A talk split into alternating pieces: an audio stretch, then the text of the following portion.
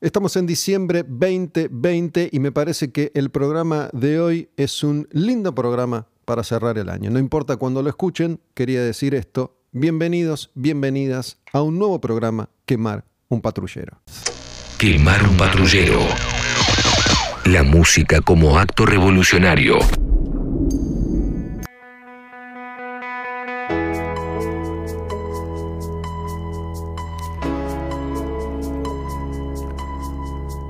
Bueno, el programa de hoy es sobre las transformaciones. ¿no? Hace rato que tenía esta idea dando vueltas en la cabeza, la de transformarnos, reconvertirnos, reinventarnos, la palabra que más les guste. Vamos a ver hacia dónde va esta charla. Pero mm, hace poco, ante lo que entiendo una nueva reconversión en su vida, me di cuenta que esta podía ser una charla posible, una charla probable. Y de reinvenciones hablamos que no sé, no sé cómo llamarte, ¿cómo te digo hoy? bueno, pues cuando, cuando me pasé del Miguel al Abril, este, vos me sigas diciendo Miguel. Y ahora, que me pasé del Abril al Miguel, decime como quieras, tenés todo permitido. Bueno, estoy hablando con Miguel Sosa, Abril Sosa, baterista de Catupecu, músico de cuentos borgianos, carrera solista, Aprile, la última vez que nos vimos, no sé cuánto hace, un año supongo yo, cuando sí, cuántos, sí, cuando cuentos tocó ahí en La Tangente. Total, eh, total. Eras, eras Abril todavía, eras Aprile. Y bueno, esta, esta, esta charla me parece que está buena arrancarla por el principio. Vos recién hiciste referencia a ese primer cambio. Cuando eras muy, muy chico y tocabas la batería en Catupecu, eras Miguel Sosa. Muchos te decíamos Miguelito porque eras chico. Eras mucho más chico que, que ellos. Eras más chico que nosotros. Y mm, en un momento decidiste cambiar ese nombre y pasaste a ser Abril Sosa. Durante muchos años fuiste Abril o Aprile. Y hace poco vi por tus nuevos posteos en, Instagram que mm, no solo dejabas Abril y volvías a ser Miguel, sino que sos Miguel Adolfo Sosa. Creo que ese dato no, no lo tenía. Estás usando el nombre completo en general. Y, mm, y bueno, el cambio más, más profundo, me parece a mí, es... Eh, porque una cosa es dejar de tocar, una cosa es dejar de hacer música y otra cosa es anunciar, abandoné la música. Totalmente. Bueno, mira, a mí me pasa algo, Gus, que y cuando te escuchaba recién hablar, eh, hay una, frase, una letra de mi primer disco solista que dice, solo la inquietud te salva, ¿no?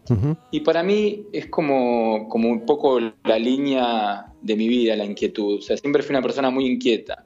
Y el arte en general, y en, su momento la música, y ahora te voy a contar un poco sobre mi despedida de la música, este abandonar, la música... Eh, el vehículo que era para mí el arte en esa inquietud es que siempre encontré como un, espacio de libertad total, sobre todo haciendo rock, ¿no? Sobre todo haciendo rock, sobre todo haciendo rock en Argentina, sobre todo haciendo una banda como Catupecu y después con cuentos borgianos, imitando lo mismo cuando fui solista, ¿no? Es la libertad total de hacer lo que se te antoja en el momento que sea sin respetar eh, ninguna moda, sin respetarse ni siquiera a uno mismo. Y esa búsqueda de libertad para mí siempre fue como muy importante en todos los aspectos de mi vida. O sea, yo no es que nunca pude separarme a mí de, lo que yo hacía artísticamente, nunca pude separarme al, Miguelito o al Aprile o al Abril, eh, que subía al escenario, al del que estaba abajo, ¿no? Todo era proclive siempre a, esto mismo, a una sensación de libertad, de conquistar un poco la libertad, que es para mí como la búsqueda máxima de mi vida, ¿no? En planos más quizá espirituales o de autorrealización, ¿no? La búsqueda de la libertad. Y a mí me pasó últimamente, estos últimos años, y hoy en día lo, reconfirmo escuchando lo que está pasando, y en general la música acá y en, el mundo, ¿no? La música dejó de ser un, lugar de, de, libertad completa, de transgresión. No lo digo en el sentido punky ni, en anárquico, ¿no? Eh, viste, romper el, hotel, la tener en tu hotel. No, no, digo eso, digo simplemente irruptivos del lugar artístico. Y entonces dejé de sentir la música como un espacio de libertad. Por eso también decidí abandonarlo y, explorar otras cosas, porque es lo que me interesa. A mí, Gus, y, somos muy cercanos y lo sabés, nunca perseguí la fama, no me interesa el dinero. Este, si no, no hubiese tomado las decisiones ni hecho las cosas que hice si quería ser famoso o ganar plata. Entonces, como en esa búsqueda de libertad fue una decisión pensada y creo que correcta para mí. Si, tratamos, o si tratás, mejor dicho, de, recordar, em, supongo yo que el sentimiento puede llegar a haber sido similar a este que comentás de hoy, pero bueno, eras casi 20 años más joven. Em, ¿cómo, ¿Cómo te sentías en el momento en el que, como vos bien decís, si hubieras querido fama y dinero, te hubieras quedado en Catupecu tocando la batería y cuando el grupo crecía cada vez más, vos te bajaste. Em, ¿La sensación es exactamente igual a esta que tuviste últimamente o ahí siendo más joven y estando en, otra realidad lo que sentías era distinto? No, no, creo que justamente a mí me pasó algo que, mira, justo el otro día encontré una entrevista que, me hicieron en, también en el antiguo canal que vos trabajabas, que era Match, y tenía 19 años en un cosquín, y me escuchaba hablar y me acuerdo estaba una amiga y me dice, parecías un adulto hablando, ¿no? como, como siempre chico tuve ciertas cosas muy claras. Fui muy tonto para, para algunas, pero otras las tuve muy claras. Creo que la sensación es la misma y está, quizá con el tiempo, la perspectiva de los años lo entiendo mejor y lo veo más claro y te lo puedo explicar, pero tiene, tiene la misma raíz, es decir, la búsqueda de libertad. Sentí que Catupecu había este, llegado a un techo en eso, nosotros como, como relación y también incluso la búsqueda. Creo que en ese momento también a Fer y a Gaby les interesaba y les gustaba, disfrutaron mucho. Fer es una persona que disfruta mucho de, de, la fama, digamos, como en algún sentido, digo, no lo digo como algo malo, ¿eh? ¿eh? le gusta, le gusta mostrarse, mostrar su vida, su casa, lo que hace, hace unos posteos de 200 millones de palabras, sí, está muy interesado en la mirada del otro. Y eso ya eh, se empezaba a marcar y había dejado de ser este lugar. Eh, yo creo que alguna vez te lo conté y si no te lo cuento ahora, nosotros con Catupecu tuvimos la, suerte inmensa y con cuentos también en su momento de tener sala propia, lo cual para un músico ya es ganar el, mundial, ¿viste? O sea, tener tu sala, tu casa para estar ahí, tocar de todos los días. Ensayábamos mucho y una vez ensayando con Catupecu todavía no era conocido, nosotros tocábamos el cover Come Together de los Beatles y terminamos de, tocar ese tema, ensayarlo, un martes cualquiera a las 10 de la mañana y nos pusimos a llorar los tres. O sea, ese nivel de, de conectar con, justamente vos que hablabas con, lo mágico y la brujería y en, este, en este programa de Castaneda, con conectar con algo tan mágico, tan puro, tan libre, que eso no, lo paga ningún Luna Park, digamos, ni ningún, eh, ninguna revista, ninguna fama, ¿no? Entonces se perdió también eso en el grupo, por eso también yo decidí irme y bueno, finalmente después armé cuentos con la misma búsqueda de encontrar esta cosa medio eh, em, sí, ritualera que tenía Catupecu, ¿no? Porque imitamos un poco eso con cuentos hasta que también eso se perdió y, o sea, para mí cuando se pierde eso, cuando se pierde lo tribal, cuando se pierde lo, lo, espiritual de los proyectos, es cuando necesito eh, dar un volantazo. A ver si, si, interpreto bien otra parte de la cuestión, ¿no? Más allá de esto que vos mencionás. Eh, Miguel, Miguel Adolfo Sosa, estamos hablando de la etapa en la que era baterista de Catupecumachu, banda que dejó después para tocar la guitarra y cantar en cuentos borgianos. Y, ha sido Miguel un artista que se ha expresado en muchos ámbitos. Y es verdad esto de que parecía ya muy maduro cuando, cuando eras chico, ¿no? Pero mm, pensando un poco en, Fernando, a quien conozco desde, desde esa época, básicamente, ¿no? Me acuerdo de, la sala de, Luro, ahí donde ustedes ensayaban, he ido. Y mm, últimamente lo he visto mucho a Fernando, lo he visto en vivo y he estado con él compartiendo varias jornadas en los últimos dos o tres años, después de, mucho tiempo de verlo solo esporádicamente, ¿no? Y lo que vos decís es verdad, él se, expone todo el tiempo y, es el cacique, ¿no? Fernando, donde está, él tiene que manejar los hilos de la circunstancia y es, es prácticamente imposible que haya otro él conviviendo en el mismo espacio, en el mismo ambiente, ¿no? Es como que todos nos tenemos que adaptar un poco a, a Fernando. Donde él está, él regula, es el termómetro de un Luna Park, de su casa de un camarín. Y ese, ese Fernando tiene una, intensidad que a veces es, jodida de, de tolerar, de aguantar, ¿no? No sé si, si esto tiene que ver también con, con tu relación con él. Eh, no, bueno, en ese sentido, eh, y también creo que era una, una, cosa que se vibraba cuando veías a Catupecu en esa época, y vos lo viste muchas veces, o sea que sabes de lo que te hablo. Eh, Gabriel, Fernando y yo nos parecíamos en eso, que los tres éramos súper intensos. este, y con Fernando también, digamos, si yo, quizás yo ya me dejé de sentir así, porque mi vida tomó como otro curso, y ya te digo, la búsqueda es otra pero también teníamos esa competencia de, ¿viste? de ser los dos el cacique y querer, este, más allá de la tontera de estar en una reunión y querer dirigir la cosa, sino sobre todo en lo artístico. Eh, y creo que es ahí donde, donde se empieza a perder la libertad. De hecho, para mí, esta, mm, eh, e-, esta toma eh, total del trono gatupequero fue para mí como un poco lo que terminó llevando a la banda por, por terrenos que no fueron interesantes y bueno, finalmente no, no, no, no se terminaron haciendo cosas buenas para mí, ¿no? En los últimos discos. Enhorabuena que Fernando lo paró, pero no, no era por ese lado, creo que los tres éramos súper intensos este, y estoy acostumbrado, de hecho agradezco mi, mi, amistad con Fer y con Gaby de tan chico porque, eh, viste, era relacionarte con dos salvajes, éramos tres salvajes y eso también me dio como cierta capacidad para afrontar situaciones en la vida que quizá otra persona se tiraría de un edificio, ¿no? Este, había, había que, ya te digo, vos decís Fernando lo que es Dios intenso, imagínate lo que es vivir con él.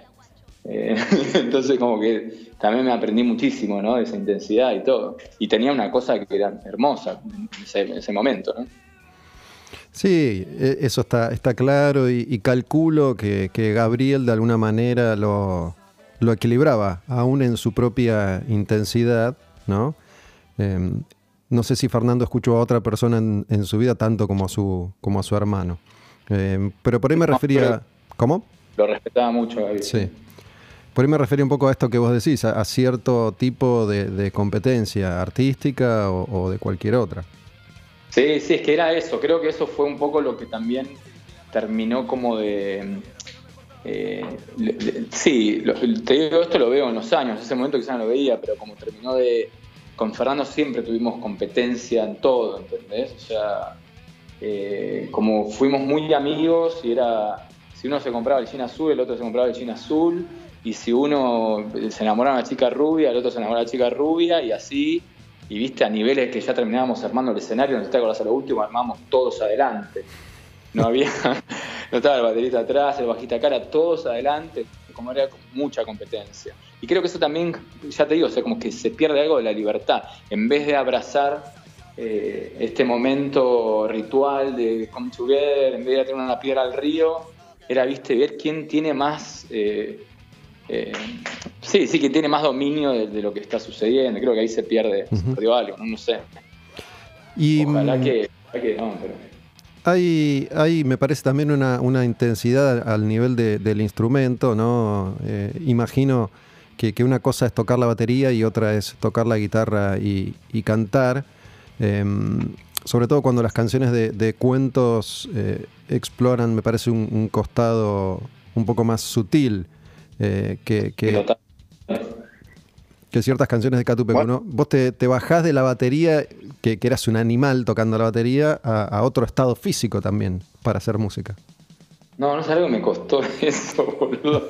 o sea, me costó tanto porque, o sea, imagínate que además yo nunca estudié canto, no es que nunca canté técnicamente bien, o sea, más o menos hay algo y, y fue interesante cuando pude dominar ese algo, pero nunca estudié y arranqué a cantar. Entonces yo me subí al escenario con la intensidad de un show de Catupecu a tocar la batería, ¿entendés? Hacía flexiones de brazos antes de tocar, pero justamente como decís vos, tenía que cantar canciones más poperas. Entonces al tercer tema me quedaba sin voz. O sea, todos los primeros años de cuentos, mi voz no resistía más de 40 minutos, hasta que empecé a controlar esa fuerza y, empezar como a hacer una especie, no sé si de personaje, ¿no? Pero, pero jugar de otra manera con el cuerpo en el escenario para para que la voz pueda, pueda tener su espacio, pero sí me costó muchísimo. Y te digo que es una cosa que siento que, de alguna manera hay cosas que con el tiempo se pierden o también hay cosas que son muy únicas.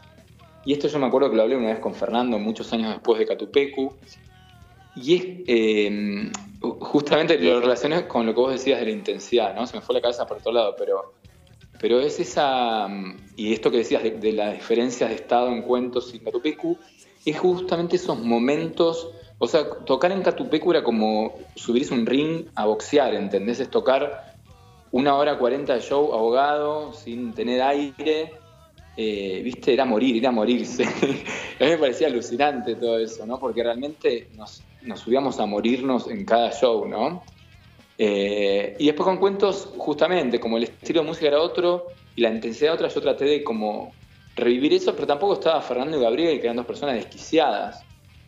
Los chicos eran otro, otro estilo. Cosa que me imagino que también a Fernando ya no le pasa, y no le pasa, enhorabuena, digo, ya tiene 50 años y a mí no me, a mí no me gustaría haberme pensado a mí a los 50 años ponerme un chupín y seguir haciéndome el rockero, ¿entendés? justamente no, no, no, quería, siempre busqué esta idea de no repetirme, ¿viste? No ser como un poco una marioneta de mí mismo. Por eso también alejarse de la música es otra de las razones, ¿no? Pero extraño eso, extraño esa, esa sensación de, de dar, dar todo y que sea lo último, era, era muy interesante. Yo no lo viví nunca con nadie ni con nada eso. Volviendo, volviendo a esta última etapa, ¿no? Entiendo que, o supongo que debe haber sido un proceso, pero ¿en, en qué, cómo, cómo, es ese instante, momento en el que decís, bueno, para, ya fue, voy a pintar, voy a escribir, que es algo que, me parece así allá desde antes, me voy a dedicar a esto, dejo la música? Y bueno, mira, o sea, obviamente fue pensado, eh, también fue un poco difícil porque, ya te digo, como yo nunca, no sé, yo me acuerdo cuando, cuando firmamos el primer contrato con Catupecu, yo tenía 16 años y gané 2 mil dólares, ¿no? En los 90. Y mi abuelo Tano me decía, viste, poné, comprate un departamento, qué sé yo, viste la cosa ahí de los abuelos. Yo no, le di bola. nunca fui una persona ordenada con el dinero, o sea que para mí también tocar siempre fue como una manera de ganarme el mango, digamos, este, de, vivir, o sea, mi trabajo. Entonces, Llegó un momento que me di cuenta que, ya no quería hacer esto, o que no quería hacer eso, porque me lo dije toda mi vida y me pasó que dije, el día que yo deje de sentir esta sensación que yo sentía antes de subir a tocar, que era como una ansiedad y unos nervios muy particulares, me voy a dar cuenta que, que, esto se acabó, ¿no? Ese cosquilleo no está más y se acabó. Y eso lo empecé a sentir. Empecé a sentir eso antes de los shows, empecé a sentir que ya no me emocionaba, y entonces subía un poco a jugar, a hacerme el abril, subía a hacer el, ¡eh! ¿Viste? ¡ah! Aplaudan y no sé qué, y no, no lo estaba viviendo, no estaba sintiendo, y empecé a sentir muy incómodo conmigo mismo. Me di cuenta que yo no quería hacer eso. Pero como te digo, realmente tenía que tocar porque mi trabajo y, mi forma de, ganarme la vida, tengo un hijo, todo. Entonces, eh, costó, costó, pero, pero nada, el momento se, fue, transformando, hablando de las transformaciones, fue como una transformación también hasta, hasta soltar y decir, viste, es una, excusa, digamos, el dinero en cualquier lado. Si te falta para comer, no sé, vas y robas el kiosco de frente, última, pero quiero decir, era una excusa que, a mí me costó, por eso también me ayudó Gus, lo del nombre fue un simbolismo para ayudarme también a mí a, matar y a soltar, ¿no? Es decir, como un poco yo llegó un momento que no me perdí en si, quién era yo y quién era el personaje, quién era el personaje que ponía switch on para hacer una nota y quién era el personaje que ponía switch on para hablarle a una chica y que entendés como que me empezó a comer un poco todo eso, porque toda mi vida hice lo mismo. Y, pero bueno, cuando logré hacer ese clic, esa transformación y, soltar y limpiar este, y aceptar, digamos, que, que, que estaba dejando al lado, ahí, ahí sucedió y decidí, bueno, hacerlo, ¿no? Obviamente. Y, hablando de las libertades y la transformación, creo que la pintura tiene esa cosa, sobre todo en la creación, en la pintura, que es, es eso, es la completa libertad, ¿no? No hay una finalidad, no hay una búsqueda más que, gozar de ese momento, de expresar algo que surge completamente inconsciente o, desde el corazón, digamos, ¿no? no Por eso no pinto mucho figurativo, si bien me gusta y son cosas que hago, cosas que uno practica, lo figurativo implica un poco también la cabeza, ¿no? pensar, mirar, imitar. En cambio, el arte abstracto es, un poco, se parece un poco a la música, se parece un poco al rock. La, diferencia es eh, figurativo, bueno, entiendo que es abstracto, pero para, para quien esté escuchando, figurativo, que, que no, no dibujas personas ni casas, sino que es algo abstracto. Claro, claro, figurativo es eso, figurativo es, viste, te dibujo a vos tal cual sos, te hago una fotografía dibujada, ¿no? Este, hay gente, o sea, no sé, Lucien Freud, que es un pintor que amo, que es el nieto de Freud, eh, hace figurativo, pero desde un, lugar increíble, o sea, se pueden transmitir cosas, ¿no? Pero ya te digo, implica mucho la cabeza. En cambio, a veces, viste, dejarse llevar por, por, los movimientos, por lo gestual, por los colores, tiene, tiene que ver con eso que de, de, la libertad y la emoción que me producía en su momento la música, me la produce pintar un cuadro, ¿no? Sobre todo cuando son cosas grandes, dos o tres metros, donde uno se puede expresar físicamente casi como tocando una batería. ¿Sabes que de hecho hay un, pintor, no sé el nombre, lo sigo ahí por Instagram, que el chabón arma como una batería, una batería como de plástico, digamos, como esas baterías mudas para practicar. Entonces le pone todo, diferentes colores, no sé, a los platillos, a los tambores, y se pone a tocar, y eso salpica sobre un lienzo donde está apoyada la batería y genera una cosa interesante. Ah, Me pareció está bueno.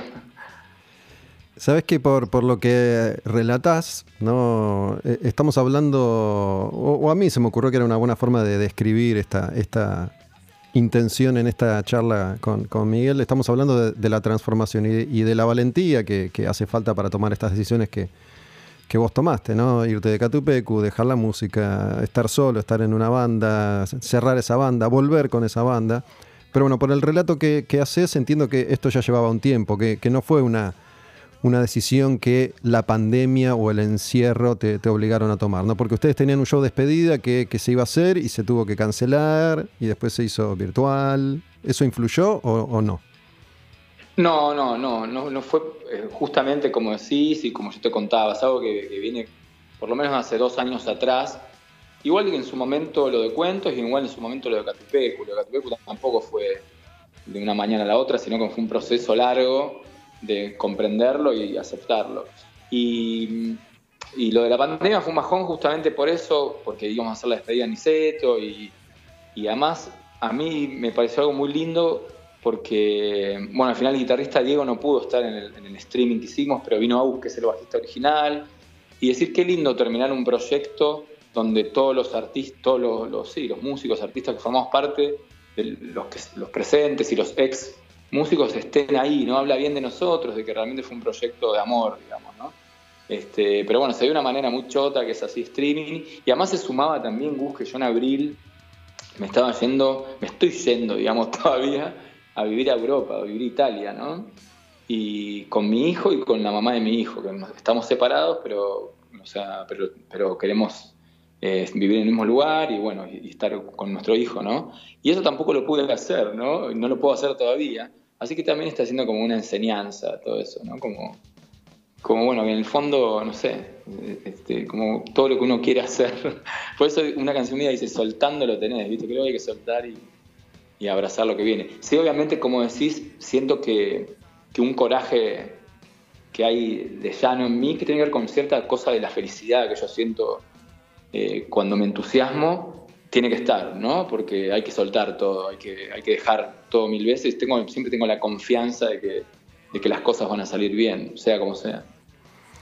Sabes que no, no es que me crea perspicaz, ¿no? Pero digo, a veces, em, si vos conoces a una persona, más allá de que no, no, somos íntimos amigos, nos conocemos hace mucho tiempo y cuando, cuando aparece esta reconfiguración que yo descubro por, por Instagram, eh, tuve, tuve la sensación de, sin saberlo, de nuevo, no, no es que me hago el detective, pero de que te habías, que te habías separado.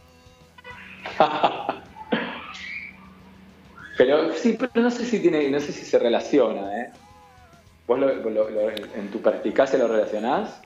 No sé, te lo, te lo digo y te, te lo consulto. No, no, no creo, no creo que tenga que ver, no creo que tenga que ver.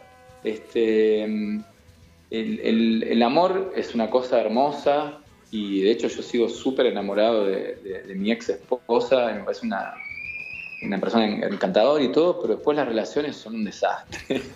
o sea, las relaciones entre las personas son un desastre en general y en particular las relaciones amorosas, ¿no? entre hombre-mujer, mujer-hombre o hombre-hombre, lo que sea, ¿no? La relación de amor implica eh, eh, mucho de, mucho tiempo, mucha energía física, ¿viste? A mí siempre me hace acordar, y mira que yo estuve ocho años casado, y siempre, realmente estuve de novio, ¿no? Pero había una, una vez que Borges decía que, bueno, en realidad contó Bioy Casares, ¿no? Que Borges decía que cuando estaba con María Kodama no la soportaba, se quería ir, y después cuando no estaba con ella, la extrañaba, quería volver a verla. Y a mí siempre me pasó con, con las relaciones de pareja, sobre todo cuando vivís un poco eso, como cuando no estoy con la persona extraño, la convivencia, la casa, viste, mirar una película, preparar un café, tomar un vino, lo que fuere, pero después como todo eso empieza un poco como a ahogarme, ¿no? Este, pero bueno, no creo que tenga que ver con, con, o quizás sí, ¿no? Es que, viste, cuando uno hace una entrevista un poco se analiza también, ¿viste? Así que te, voy a dejar el, la, dejas picar. Está bien. bueno, está, está esa cosa, em, digo, yo me, identifico con, con, vos desde muchos lugares, no solo porque, porque hemos compartido la música desde, desde hace muchos años, sino porque puedo llegar a, al menos intentar interpretar qué es lo que te puede estar pasando y me puedo identificar. Eh, con esto de las relaciones de pareja y del, amor, ¿no? Esta cosa que vos mencionaste em, de, Borges, que tal vez tiene que ver con una especie de falsa sensación de, seguridad, ¿no? Saber que hay algo que está ahí y que a vos te deja como más tranquilo porque evita que, tengas que revisar ciertas cuestiones que son, que son propias y que son individuales y, y tener a alguien es como, como una especie de tranquilidad pero que es eso. O sea, yo te digo una cosa, no estoy tirando número al azar, ¿eh? porque no lo sé y no, no soy un estudioso al respecto, pero yo te digo, si pones a, cualquier persona ahora a vivir sola en una casa, eh, aislado, a los 10 meses se suicida el 95% de la gente. Es decir, ¿qué quiero decir con esto? Que la gente busca Netflix, busca enamorarse, busca emborracharse, busca eh, a Boca, River, como para justamente para tapar, eh, este, entender un montón de cosas de uno mismo. Entonces, a lo, quizá me, volviendo a lo otro, es, es muy difícil que se relacionen dos personas cuando ninguna de esas dos personas saben enteramente quiénes son, ¿no? Si todavía no hicieron ese camino de, amarse a uno mismo, sino que lo que están haciendo es tapar la soledad, tapar la angustia de la muerte, tapar el quilombo de la vida. Entonces, bueno, pero vos sabés que, para quiero hacer un paréntesis, o un paréntesis que une a la charla, justamente como decís, nos conocemos hace muchos años, nos vemos esporádicamente, pero no sé, no sé si está relacionado con esto. Justo escuché el otro programa que, te leíste todos los libros de Castaneda, que, y, esto que me decís también del amor, de las separaciones y todo, como que yo de un momento a otro a vos te vi como en un clic de luminosidad. No sé si fue la paternidad, como lo veo posterior a eso pero como una persona mucho más este, eh, alegre, dada, no sé, como que algo cambió en vos, ¿no? ¿Puede ser o estoy fallando? No, sí, sí, sí, y de hecho me, fui volviendo un poco más sensible y, charlando ahora con vos me doy cuenta que, estaba en lo cierto al, al, saber o al creer que tenía que hablar con vos, que tenía que hablar de esto con vos. Em, es muy probable que tenga que ver con, la paternidad, no sé si directamente con la paternidad o, lo que vino después, ¿no? que bueno, en definitiva es, básicamente lo mismo, pero es, un proceso así ya de, varios años, eh, en el que me doy cuenta que, tal vez como vos, no lo sé, entro y salgo de lugares y muchas veces entro y salgo del mismo lugar, ¿no? creyendo que de alguna forma ya, tenía más o menos curtido esto y resulta que una nueva experiencia en la vida te pone de frente contra el, mismo, el mismo obstáculo o uno, o uno parecido, justamente porque la verdad eh, es algo que uno tiene que, descubrir solo, en general nadie, nadie te enseña, no, no, nos enseñan a, a amarnos a nosotros mismos, digo, nos enseñan a, hacer una especie de títere más que, tiene que funcionar dentro de, un sistema que corre de determinada manera y, muchas veces uno se pasa la vida entera ahí sin, darse cuenta. Em, No sé si eso... pero muchas veces no, la mayoría de las veces, la mayoría de las veces. Creo que, por eso te digo, como vos decís, las personas van saltando de, ficción en ficción, ¿no? O sea, hoy estoy enamorado, mañana me hago fanático de Boca, después me gusta el boxeo y después me hago yogi, ¿viste? Me hice fanático del yoga y, soy yogi y como sano y todo, ¿viste? Como que todo, todo el tiempo ahí tapando, como vos decís, la, la esencia de la verdad. Por eso, ojo, a mí también me pasa que cuando no está el obstáculo, lo busco, ¿viste? Como que cuando, cuando la cosa se empieza a poner muy calma, busco el obstáculo porque creo que eso es lo que...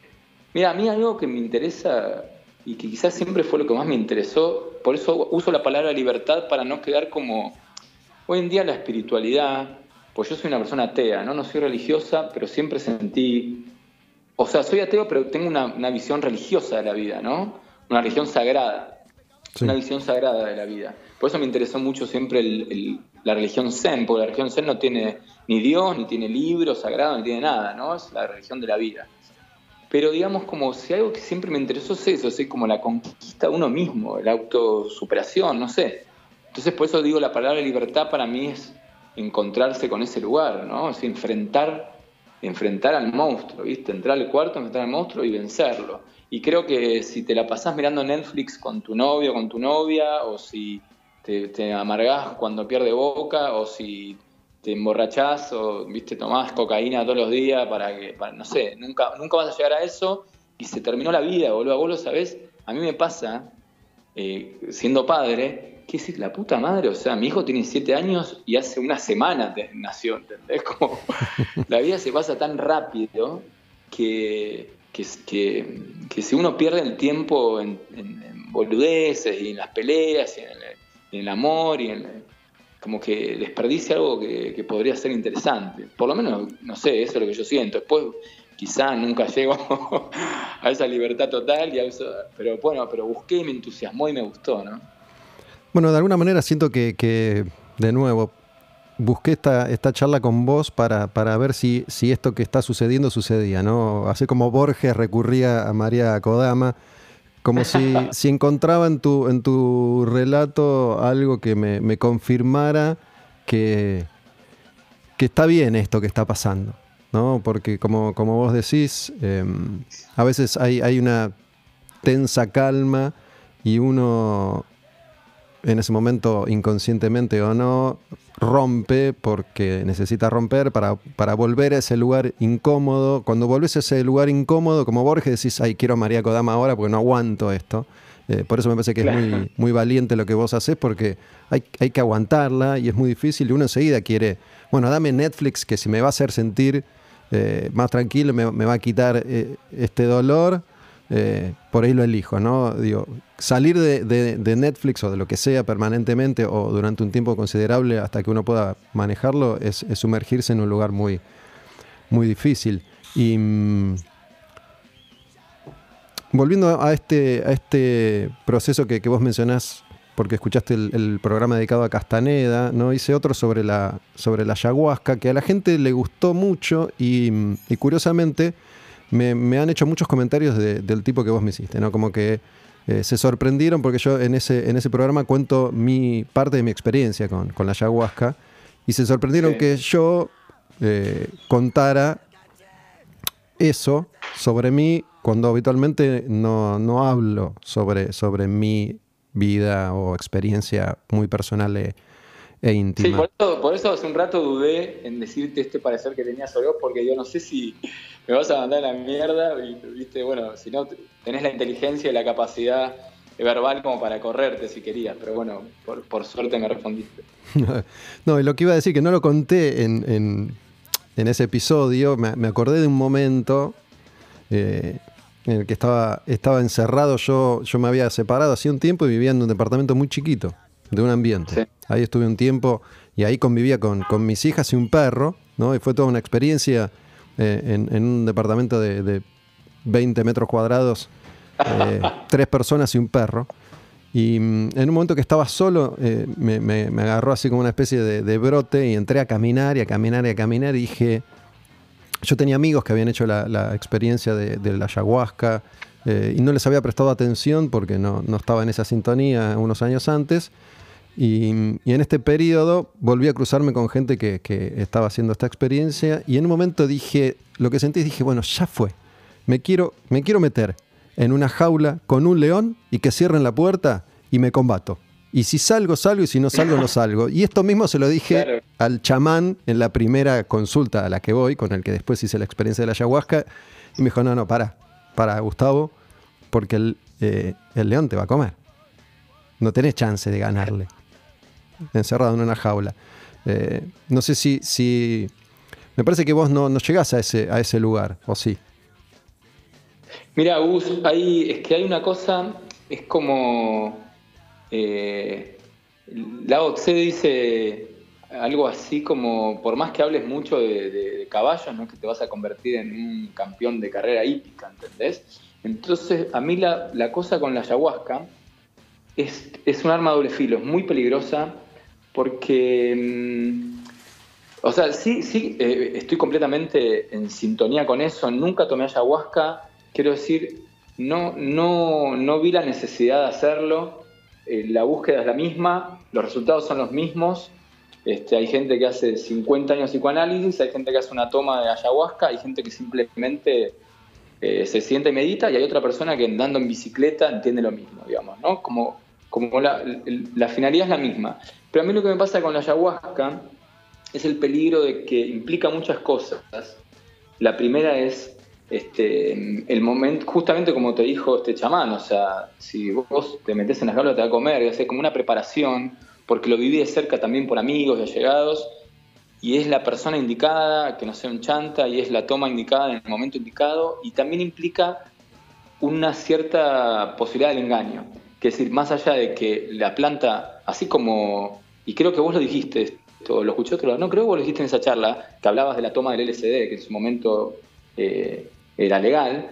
Bueno, el, creador del LSD, que también Huxley tomaban y todo, el chabón dijo, o sea, esto es lo mismo que la budeidad, o sea, vos te podés iluminar. De hecho, ahora hacen microdosis de LSD, eh, descubrieron que te hace reconexiones neurológicas súper interesantes, microdosis de LSD, y están relacionadas con, con la budeidad, con estados de nirvana, de iluminación, como quieras llamarlo.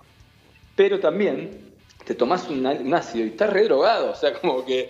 Entonces lo que decía Hoffman, que es el, químico este que lo creo, es, no cualquier boludo no puede iluminarse tomando LSD. Eso es un boludo, tomás un LSD y se dice un boludo. Con la ayahuasca pasa lo mismo, si sos una persona no preparada, que tu búsqueda cualquier cosa, si venís de, un lugar que, si, no es el camino, vas a tomar ayahuasca y vas a flashear cualquiera y quizá el mensaje va a estar errado, más allá de, de si el chamán leyó bien la cosa. Entonces a mí me pasa eso. No siento que sea eh, mi búsqueda, no, siento que sea mi, perdón, mi, vehículo.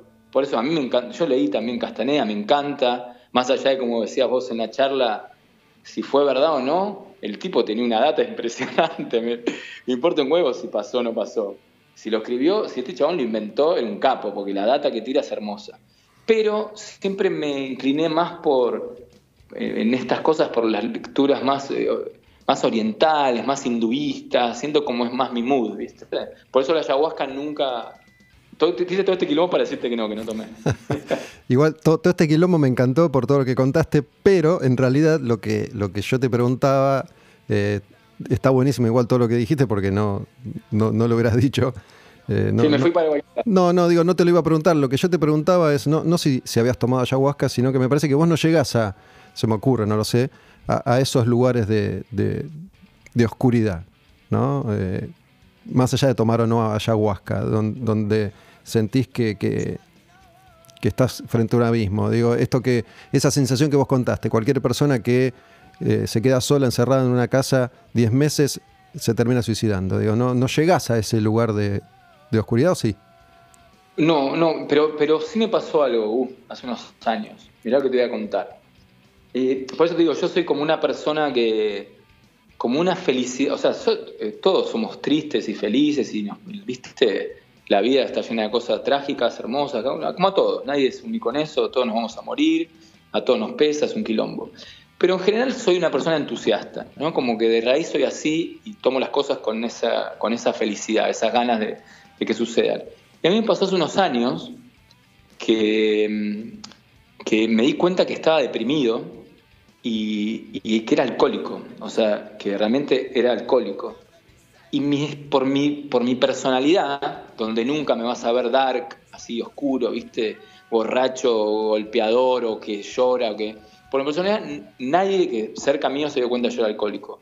Alcohólico, alcohólico. Alcohólico de tomar alcohol todo el día, de la mañana a la noche, sin parar. ¿Ok? Estar completamente borracho durante años sin acordarme de nada.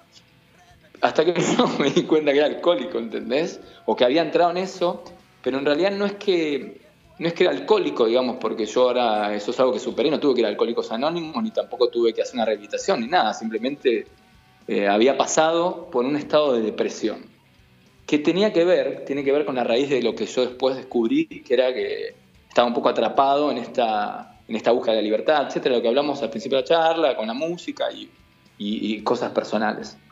Pero digamos, entonces no, nunca, nunca llego a esos lugares oscuros porque hay un espíritu eh, que, me tiras un poco para arriba siempre, ¿no? Por eso te digo, a, tal nivel que fui alcohólico, clínicamente alcohólico, y nadie que, se, estaba rodeado se dio cuenta, ¿entendés?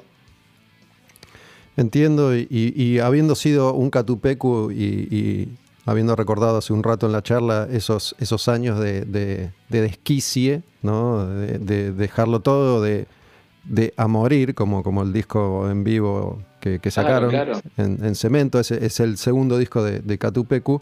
Em, muchas veces em, me pareció notar eso entre ustedes, sobre todo en, Fernando, ¿no? Eh, que, él siempre se muestra como, como invencible, casi, ¿no? A pesar de, haber mostrado oscuridad después del accidente de Gaby eh, y, de haberlo visto triste, como que por momentos yo, yo lo miraba y decía, loco, pero pará, este pie no puede estar tratando de...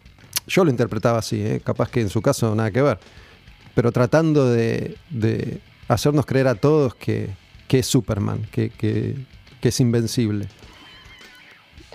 Sí, o sea, yo no, yo no creo que, la palabra sea invencible, digamos, porque nadie lo es, porque Superman existe y nadie lo es, y como decimos, todos van a morir, o, o tenés un accidente de tránsito y un poco más frágil, un poco más fuerte, te enfrentás a, los mismos riesgos, pero bueno, justamente creo que, en, tantas cosas que coincidimos, y sobre todo en ese momento, porque además hay algo que es muy loco en Catupecu, que no hay que dejar de lado, es que éramos una banda completamente abstemia en los en, no había drogas, pero no en los escenarios, ¿entendés? Salíamos a tocar completamente sobrios y era un desquicio del alma, un desquicio que realmente venía algo muy profundo, muy ritualero, muy, muy espiritual, y que para mí era re interesante y es interesante destacar y nunca se destacó eso en Catupecu, porque Luca era un iluminado, pero era un iluminado que tenía que tomarse cuatro litros de ginebra para iluminarse. Y sí llegaba a esa iluminación también, porque para mí Bukowski era un Buda y Bukowski decía cosas que, que las dice un monje, pero tuvo que hacerse mierda, ¿entendés? Tuvo que hacerse mierda al cuerpo, la salud para llegar a eso. Y en cambio, Catupecu no. Y Fernando tiene eso, o sea, justamente como decís, o sea, es un tipo que hasta las cosas bravas que le pasaron, muchas públicas y otras que, que quizás gente no sabe, tiene como ese, esa fuerza, ese fuego que justamente creo que tiene para, para que, le impulsa a conquistar ciertas cosas, ¿no? sé, o también puede ser un ego gigante que, o miedo a la muerte, No sé, uno, tampoco sabe, ¿viste? La verdad, pero sí que es una persona con, un espíritu muy fuerte y que Gabriel también lo es, porque si no, imagínate que una persona de 14 años hace que está Gabriel así, después de un accidente así, cualquier persona se hubiese muerto al año. Así como una resistencia que es espiritual, ¿no? Vos lo sabés y Gaby no es un, un tipo que está conectado a un respirador, ¿entendés? Hay una, hay una vitalidad ahí que si eso no es espiritual, no sé qué es espiritual. Sabes que me, acordé de, Ritual, la canción, ¿no? que está en el primer disco. Como mencionaste varias veces esto del, ritual, eh, de, qué, ¿de qué la iba esa canción? ¿Te acordás?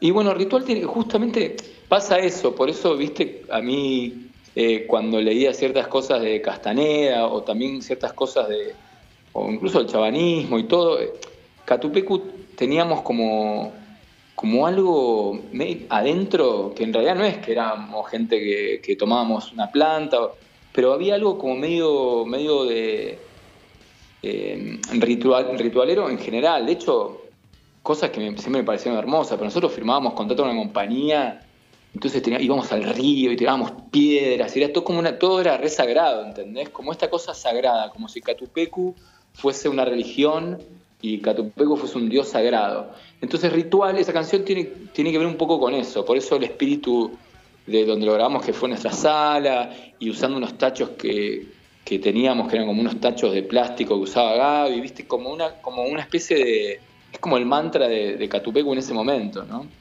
Vos sabés que cuando yo eh, firmé contrato con Sony como solista hace pocos años atrás, y al final hice un disco y medio, después rompí contrato porque la compañía no cambió mucho, no me servía, y también cambió la industria, y también yo estaba ya que me quería dar la mierda. Y me pareció re triste, de hecho me puse a llorar, como, más cuando, viste, cuando sos solista no, no estás con la banda ahí, que van a firmar todos, y te tomas una cerveza y festejas, que un contrato discográfico está bueno, ganás una guita, te aseguran un disco, está bárbaro, ¿no?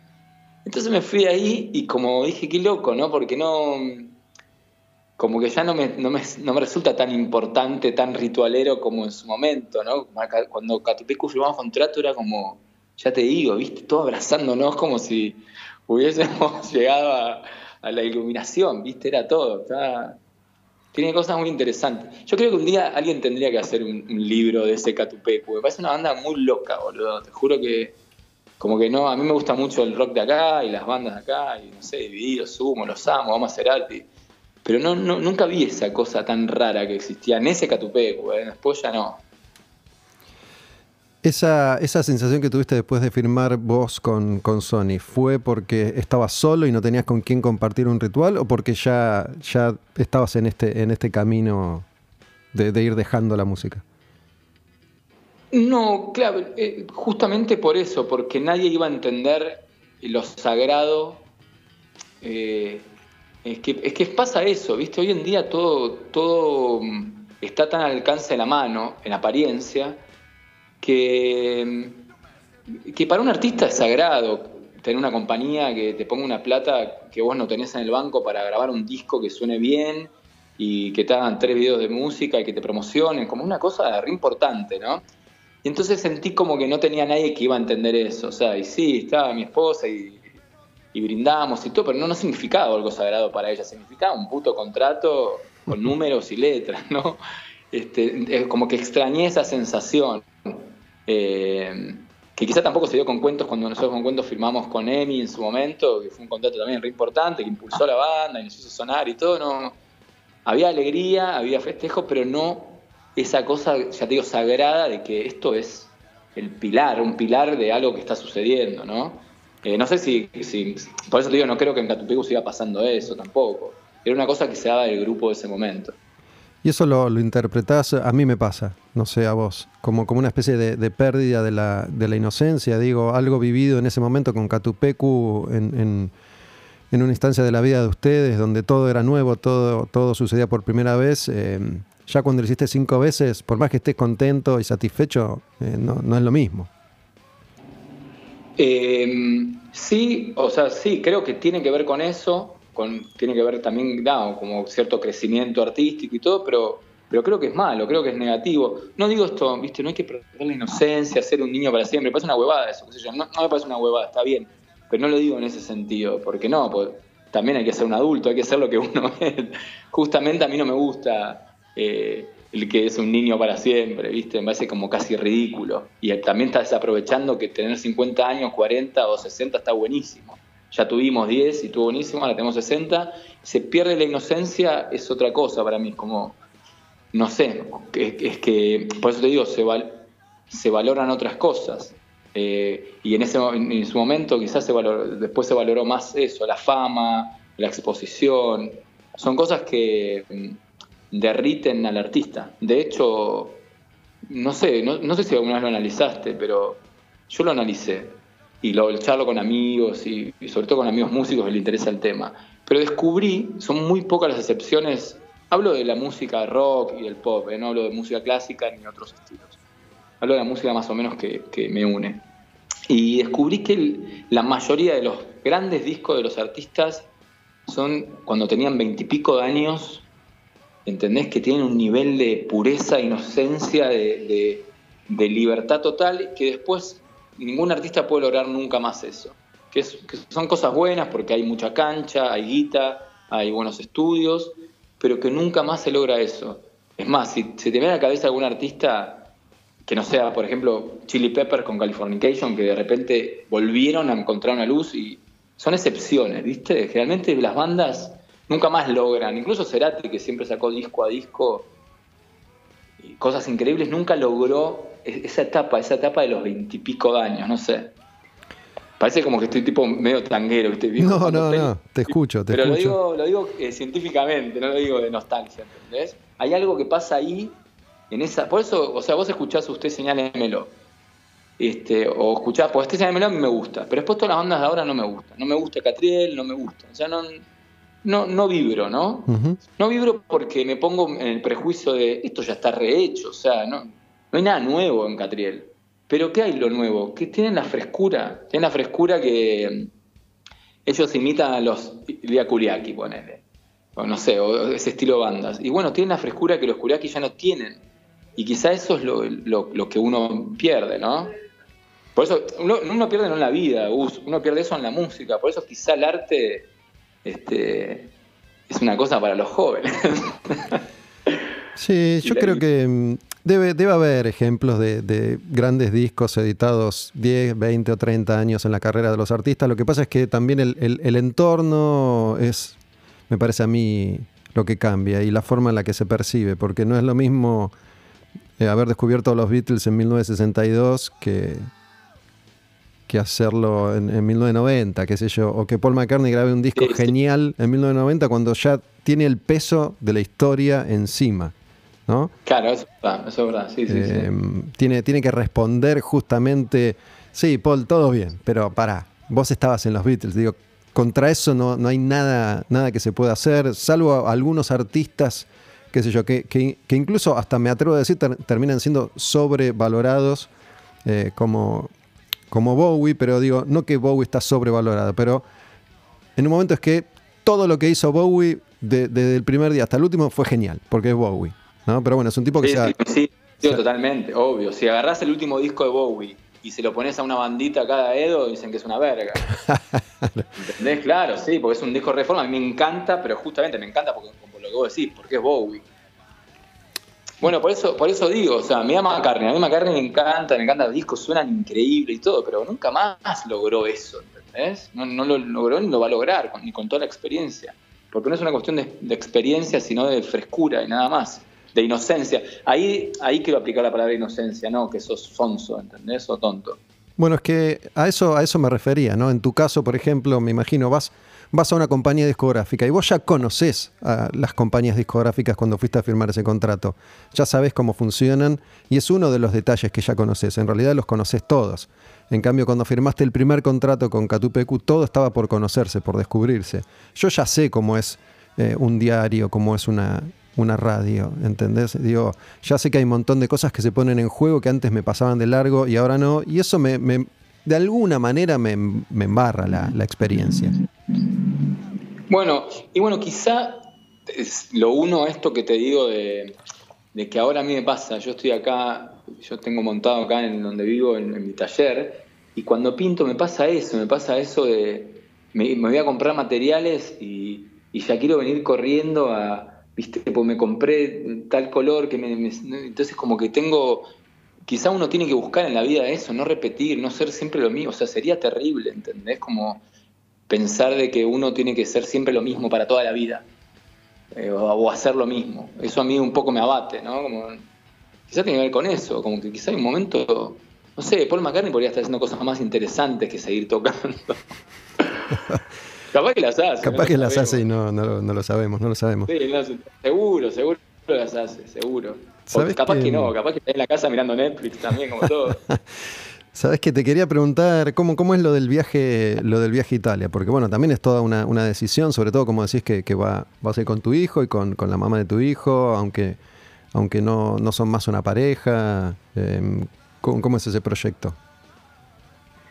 Y bueno, nosotros con, con la mamá de él siempre, ella es muy intelectualoide y una persona muy instruida, muy estudiosa, ella es actriz también pero siempre le dimos como mucha importancia a la cultura en general y no estamos, los dos no nos sentimos muy cómodos con, lo que pasa culturalmente en Argentina y no sentimos que sea el mejor lugar donde Nilo pueda desarrollarse, crecer, ser una mejor persona.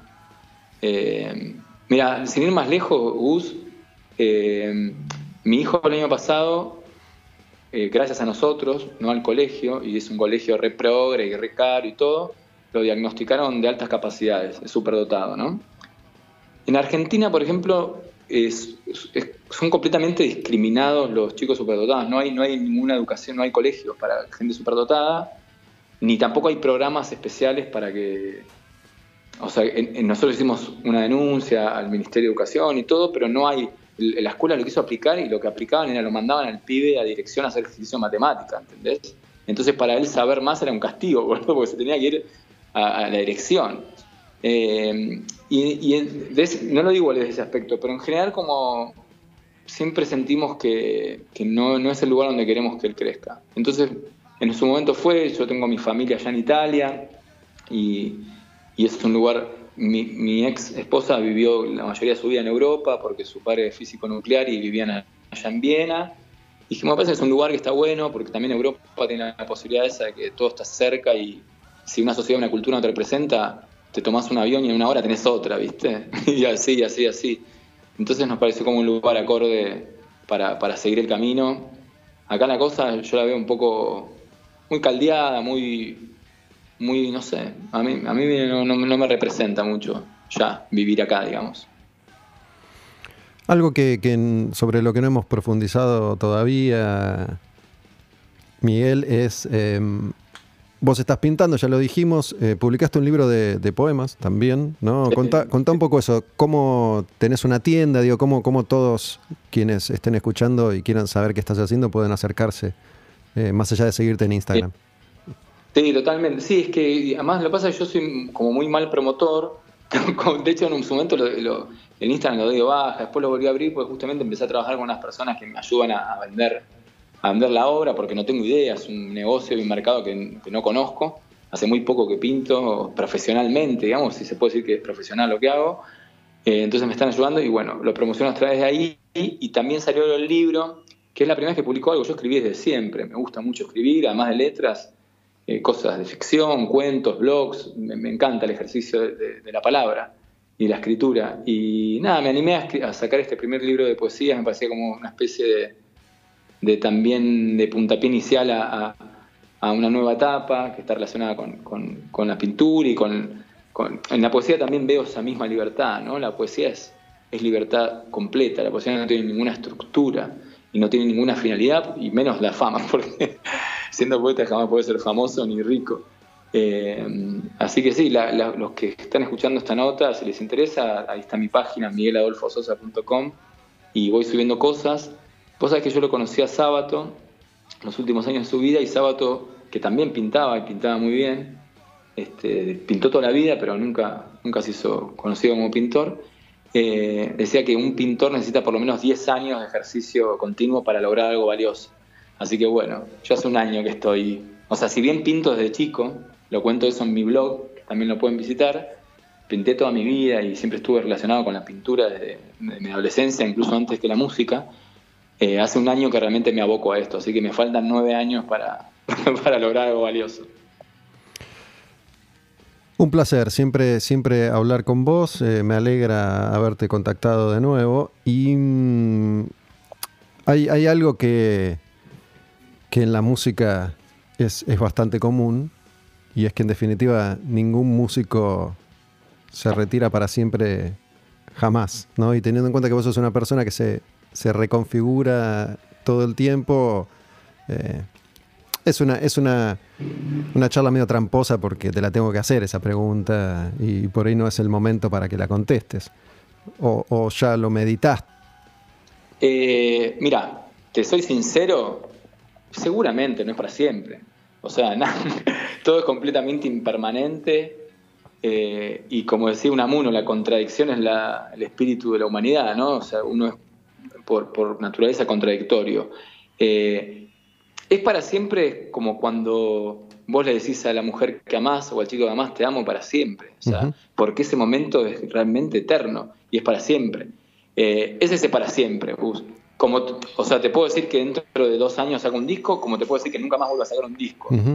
Pero es ese para siempre, ese para siempre, eh, no sé si falso es la palabra, apócrifo, pero, pero no, o sea, en algún momento quizás algo como no, no, no, no, no lo cierro, ¿no? No lo cierro. De hecho, hago cosas, sigo componiendo. Vos sabés que Salinger, eh, ¿leíste Guardián entre Centeno? Sí. Bueno, viste que él, cuando la novela se hizo muy famosa a raíz de todo el episodio de, John Lennon, el tipo dejó de escribir, se fue a, con la plata que ganó, que habrá ganado un montón por ese libro, pues se hizo bestseller de golpe, se fue a vivir en una montaña o a una casita ahí en la montaña, era medio zen el tipo, y supuestamente no escribió más, pero bueno, después de que murió le encontraron un montón de textos. Es decir, que hay cosas que uno no puede dejar de hacer nunca más. o sea, probablemente quizá no edite nada, pero quizá el día muera haya en la computadora algunas canciones. ¿Sabes qué? No sé, no sé por qué, o sí sé por qué me acordé, no, ya que mencionamos tanto a Netflix, no sé si, si la serie animada Bojack Horseman sigue estando ahí disponible, no sé si, si sabes de qué te hablo, pero vi, vi, un par, vi un par de capítulos, vi un par de capítulos. Bueno, es, es una serie que, que recomiendo muchísimo todo el tiempo porque en definitiva tiene que ver con, todo, todo esto que, estuvimos conversando y más. Pero bueno, me acuerdo porque en un momento aparece como Salinger, ¿no? Aparece y como que no me acuerdo si le ofrecen guita o contrato, qué sé yo, lo, lo, meten ahí en la, en la, serie como un personaje muy, muy particular, que es, una aparición tipo Simpson, ¿no? Es una especie de, de cameo retorcido, si querés. Pero bueno, me acuerdo de la serie que que, es Bueno, sabes que está, muy buena la serie. Sí. Eh, no, me habían dicho, dale dos o tres capítulos, no lo abandones, para que te metas y para que superes lo del chabón con cabeza de caballo, digamos que es un caballo. Pero me encantó y me metí, me parece un humor muy acorde al humor que me gusta. Eh, pero me pasa eso, me pasa, me pasa en general con las series, me pasa en general con Netflix, me pasa eh, que siento que mm, que estoy despreciando un tiempo que podría estar ocupando en otra cosa que, pueda ser más valiosa. No sé por qué últimamente pasa eso. Yo, de hecho, eh, abandoné la lectura durante muchos años. Recién ahora volví a leer, pero había dejado de leer. Dejado de leer porque me parecía un poco un ejercicio de pérdida de tiempo, sin, encontrando muy poquitas cosas que, que sean valiosas. Pero bueno, la tengo que retomar algún día y sí, estar, me parecía increíble, me parecía increíble Sí, esta, recomendación la, extiendo a cualquier persona que sienta curiosidad o inquietud, ¿no? La verdad es que la serie se pone, se pone cada vez mejor y, terminó el año pasado o el anterior, no me acuerdo, y después ya, digo, eh, es como una serie antropomórfica donde todos tienen cabeza de algún animal. Eh, no, no hay personas que yo recuerdo, o sí, no, sí, sí, sí, hay personas también. Em, Moral, que es una chica, ¿no? Sí, sí, hay personas. Hay personas también. Eh, digo, o, cuerpos humanos con cabeza de, humanos y no de, animales, pero digo, eh, en definitiva es el viaje eh, por, la mente de este caballo, que es un, es un actor que, vive toda... toda... y la voz, es, la voz es de este actor, la voz del caballo, que es un actorazo, me encanta. no, no sé el nombre, pero eso fue una de las cosas que me entusiasmó, porque me parece la voz indicada para para el personaje. Sí, no me acuerdo. Sé que. Mm, el que es está. el de Arrest, Man, el chabón. Sí, y también hace. Mm, hace un, personaje de esa serie también, Jesse, el de Breaking Bad, que ahora no me acuerdo el nombre del, del actor, pero bueno. Em, la verdad es que. Muy... Tiramos, data, pero sin nombre. sin nombre hay que googlearlo. Lo, puede, lo puede hacer cualquiera. Este, pero bueno, es muy recomendable porque tiene que ver eso con, la, experiencia de, este actor caballo y, la evolución de él o involución, como quieran interpretarlo como, como persona y todo lo que sucede, alrededor. Está, muy buena. Em, loco, un abrazo gigante. Me, encanta haber vuelto a, charlar con vos en, este contexto. A mí también, Gus. Un abrazo. Sabes que te quiero mucho, que de hecho cuando me propusiste hacer el programa, este, yo soy muy de escuchar podcast y hay cosas que están buenas pero suenan muy mal, ¿viste? Y yo esas cosas le doy bola y creo que te lo dije y lo digo ahora al aire, digamos, que bueno, vos ya tenés tanto oficio, tantos años, tanto, tanto timing, que ya tu voz ya suena, ¿viste? Como que es muy grato escuchar eh, una voz así y, hablando bien y, sonando bien, así que me, alegra que estés haciendo esto y, me alegra haber charlado con vos y, por sobre todo en el momento que estás de tu vida también, que no lo sabía, pero lo intuía. Bueno, yo, yo también te agradezco lo que decís, eh, también, también te quiero mucho y abrazo algo que aprendí no hace tanto, es a, abrazar la contradicción, ¿no? Una palabra que usaste hace, hace unos minutos atrás y que me, parece que, es fundamental, ¿no? Que, mañana, poder, mañana poder decir algo completamente distinto a lo que acabamos de decir hoy. Qué hermoso que sé, eso es la libertad, ¿entendés? Eso, es lo más libre que puedes hacer, sin, sin, sin respetarse a uno mismo. Abrazo, loco. Abrazo para vos y para todos. Gracias. Chau, chicos. Me acabo de dar cuenta ahora que, cortamos que no le pregunté qué, canción podíamos escuchar. ¿no? Así que voy a ser obvio. Vamos con entero a pedazos de, Catupecu, que, fue como, una canción de, de quiebre y que, lo tiene él también como, como protagonista. Eh, ya que hablamos tanto de Catupecu, era Miguel, Miguel Sosa. Cuando lo conocí, tocando en Catupecu hace veintipico de años atrás, era Miguelito Sosa, porque era muy chiquito y le decían Miguelito. En un momento él decide transformarse en Abril Sosa y pasó de ser Miguelito Abril o Aprile y hace poco deja ese personaje atrás, el de Abril, y retoma su, su nombre completo usa ahora Miguel Adolfo Sosa. Un placer haber hablado con él. Eh, Quemaro Patrullero, esto que intentamos hacer desde hace un tiempo y que, me parece queda, queda cada vez más claro, ¿no? Esto mismo que acaba de, de suceder. Vamos con esa canción, Catupecu entero a pedazos.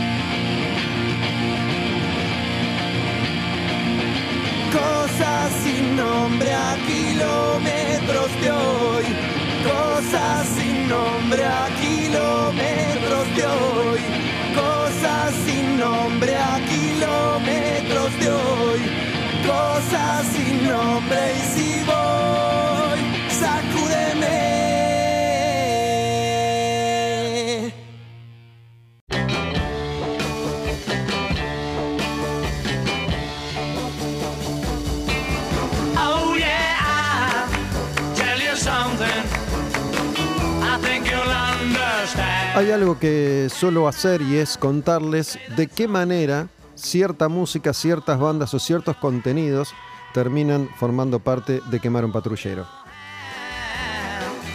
Venimos de hablar un rato largo con Miguel Adolfo Sosa en una charla que tiene que ver con la transformación,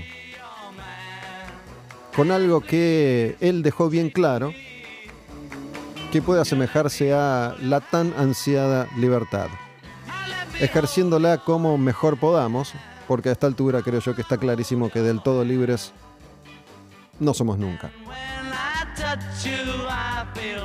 Confieso que había pensado una primera opción para el contenido musical de este programa y era elegir a una serie de grupos que se hubieran caracterizado, entre otras cosas, por haber sufrido grandes transformaciones. Había elegido Metallica, Zeppelin, Catupecu Machu y Babasónicos de acá de, de la Argentina. Había pensado en Bowie, pero en un momento me di cuenta que la banda que hizo todo primero, que hizo todo antes y que en un periodo muy corto de tiempo se transformó una y otra vez, en algunas oportunidades más de una, dos o tres veces al año, fueron los Beatles. Y los Beatles es casi una gran ausencia hasta ahora en Quemar un Patrullero. No hemos dedicado ningún episodio a ellos, no hemos de- dedicado ningún programa a los Beatles más allá de haberlos mencionado. Por eso, me voy a dedicar de lleno a contarles lo que me venga a la mente sobre los Beatles y sus procesos evolutivos, además de ir escuchando varias, montones de sus canciones. Son todas canciones conocidas, son todos hits, es la banda récord de todos los tiempos. Estamos hablando, sin dudas, me parece a mí, de la banda más importante de la historia de la música. Era I Want to Hold Your Hand. Y esta, I Saw Her Standing There. Estamos en los inicios de la historia de los Beatles como los Beatles.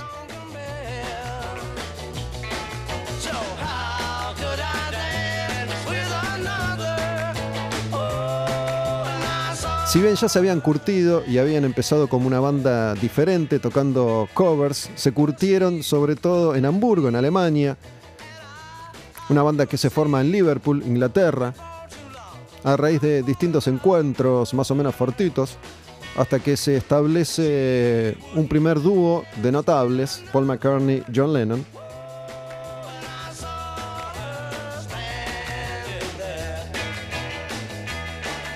Después de ellos llega George Harrison. Y el último de los históricos en acoplarse a los Beatles es el baterista Ringo Starr. Ahí había estado Pete Best,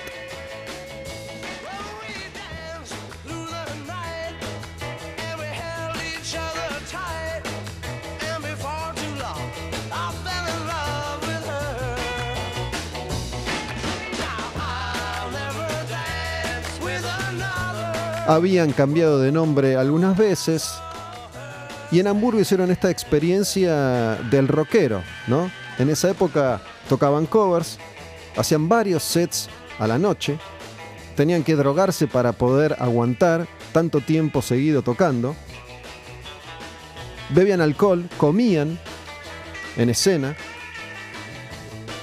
usaban camperas de cuero y estaban más cerca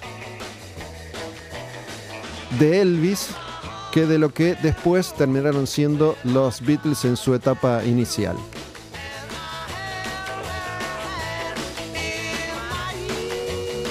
Esta era I Saw Her Standing There. Vamos a escuchar otro clásico de esa época de los Beatles que es Please, Please Me.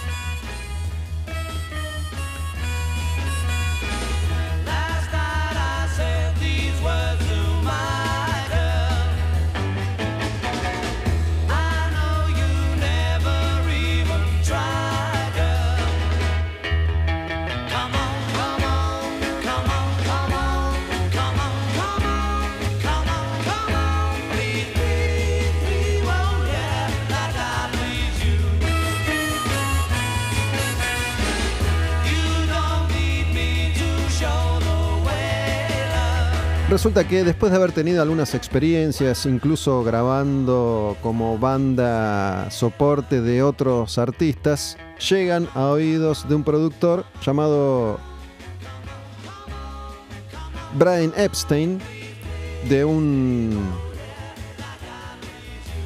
de un personaje que iba a ser clave en su historia, en la historia de los Beatles, para moldearlos para darles forma, para saber ver en ellos lo, lo que tal vez otros no habían visto todavía. Iba a convertirse así en el, entre comillas, hacedor del fenómeno Beatle.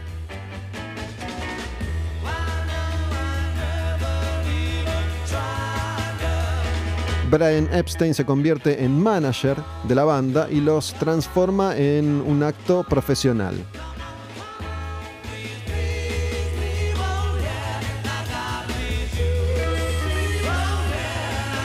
Antes de que ellos cuatro se consolidaran, como les decía, habían pasado otros músicos por estas distintas encarnaciones de los Beatles. Otro había sido el bajista Stuart Sutcliffe, que quedan en el camino. Y bueno, el resto es historia. Nadie sabía en ese momento que los Beatles estaban a punto de romper el mundo en mil pedazos.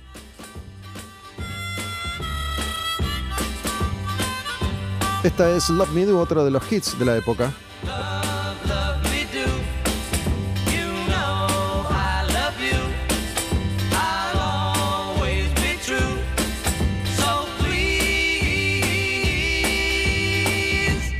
Love, Brian Epstein tenía un local de, música, de, de discos. Y ya los Beatles estaban haciendo una serie de conciertos en ese lugar que se transformó en un lugar famoso por la presencia de ellos cuatro tocando en vivo, el Cavern Club, ahí donde Brian Epstein los ve en vivo por primera vez.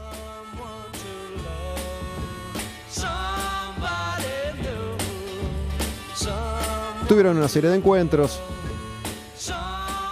Y finalmente en 1962 Brian Epstein se convierte oficialmente en el manager de la banda. Estuvieron yendo y viniendo durante un tiempo a Hamburgo para seguir tocando en vivo, ahí donde cuenta la historia, se curtieron.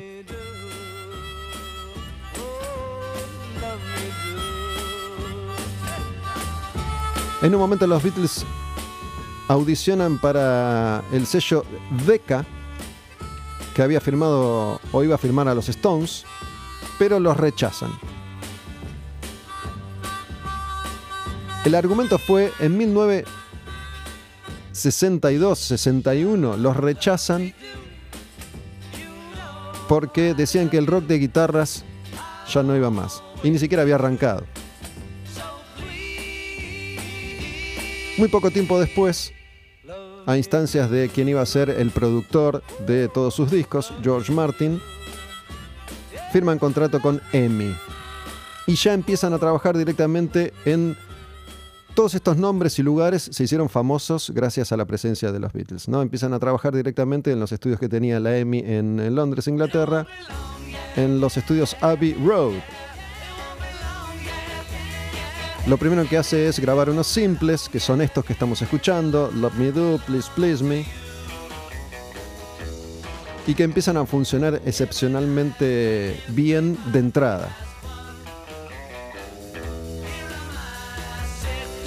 Brian Epstein es quien les dice que tenían que adoptar otra imagen distinta, diferente, y es quien les dice pónganse los trajecitos, córtense el pelo de esta manera, tienen que dejar de comer en el escenario, tienen que dejar de beber en el escenario, tienen que dejar de insultar y decir malas palabra- palabras en el escenario. Así que de alguna forma los, los limpia, los pule. Basta de usar jeans y camperas de cuero. Y curiosamente esto que podría haber sido tomado como malos consejos ante la explosión del el rock and roll, para los Beatles funcionó, porque hizo que le cayeran bien a la familia entera. No parecían, aunque lo eran, no parecían peligrosos para los ojos de los padres que veían como sus hijos, muy jovencitos y jovencitas adolescentes, enloquecían por la música de los Beatles. Un fenómeno que iba a recorrer el mundo muy rápidamente e iban a cambiarlo todo. Estas son canciones, eh, hay que tener en cuenta que tienen 60 años, ¿no? Pero son canciones aparentemente inocentes, pero si es posible traten de ubicarse en el tiempo. Esta es It Won't Be Long. Vamos con una que se llama All My Loving. Close your eyes and I'll kiss you.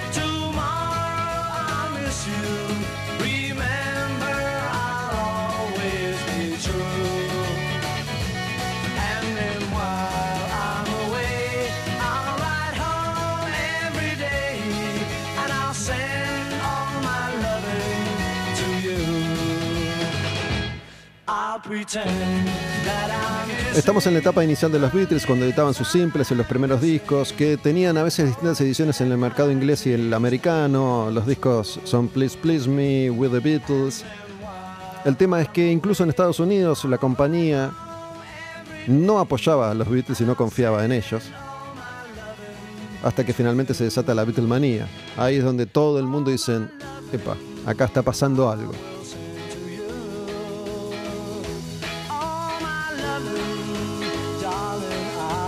Empiezan a hacer giras por el Reino Unido, que cada vez son más populares. Ahí es donde la prensa describe este fenómeno como la Beatlemanía.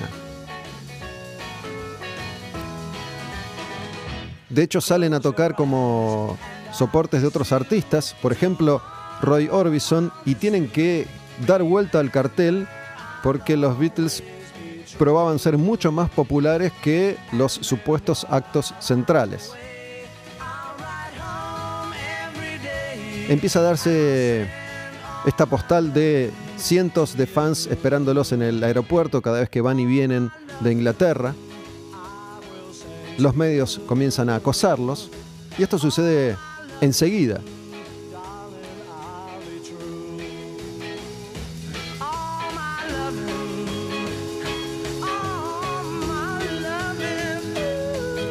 Y estas canciones que son felices y que son poperas como Please, Mr. Postman. Son cortitas, van derecho al estribillo.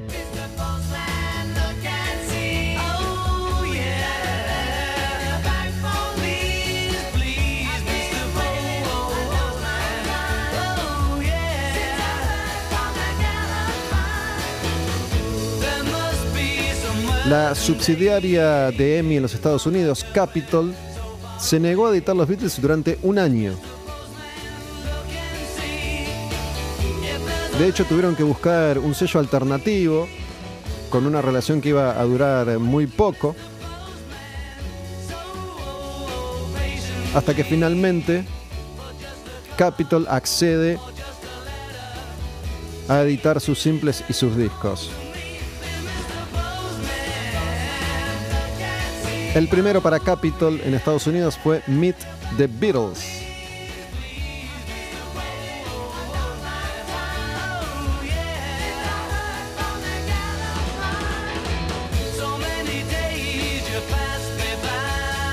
La canción que viene es A Hard Day's Night. Son canciones. Estribillo. Son canciones cortitas, efectivas. Pero la verdadera Beatlemanía se desata en 1964 cuando los Beatles van a tocar en vivo a la televisión norteamericana. Van a el programa. Un programa que estuvo siglos en televisión, que era el programa de Ed Sullivan, The Ed Sullivan Show. Tenía una audiencia fenomenal. Y en esa primera presentación, más de 70 millones de norteamericanos y norteamericanas vieron en vivo a los Beatles tocar un puñado de canciones y enloquecieron por completo. Estamos hablando de una época en la que los Beatles después van a tocar en vivo a Estados Unidos. De una época en la que no existía el monitoreo en el escenario. No tenían referencia de lo que estaban haciendo. Los equipos de sonido no estaban a la altura de los artistas. Y en el caso de los Beatles, que no muchos años más tarde iban a dejar de tocar en vivo, en gran medida por esto, porque bueno, el acoso era insoportable y el sonido no era el mejor. Y cuando empiezan a experimentar en estudio, eso que hacían en estudio era imposible de reproducir en vivo con la tecnología de la época. En las primeras giras de los Beatles por Estados Unidos, cuando no existía esa amplificación en el escenario, el monitoreo, los Beatles ni se escuchaban de los gritos y los llantos y los alaridos de las chicas.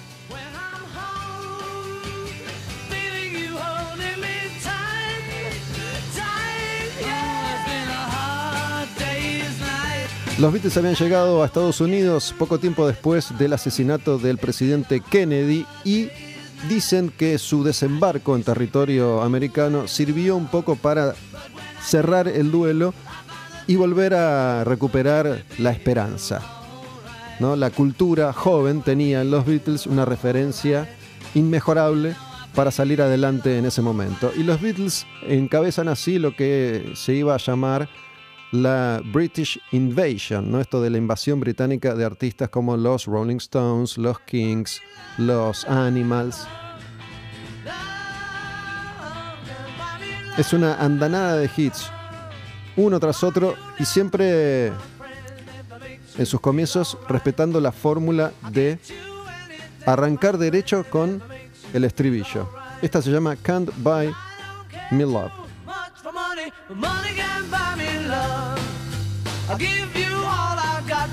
Estamos ya en un momento en el que los Beatles hacen su primera película, Hard Day's Night, y graban una banda de sonido que contiene Can't Buy Me Love, por ejemplo. Era una especie de comedia musical en la que los Beatles hacían de ellos mismos. Además no paraban de grabar, no paraban de tocar, no paraban de hacer conciertos en vivo, no paraban de hacer presentaciones en televisión.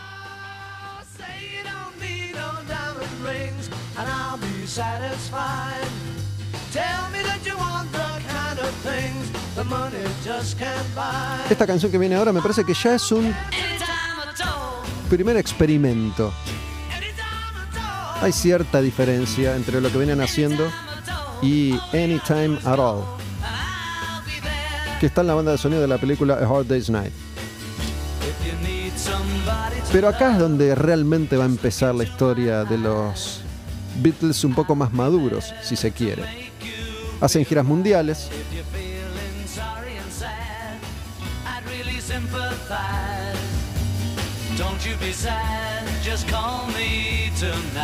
Tocan para 10.000, 20.000 personas por concierto. Además, miren esto, en agosto y septiembre hicieron una gira por los Estados Unidos de 30 shows en 23 ciudades.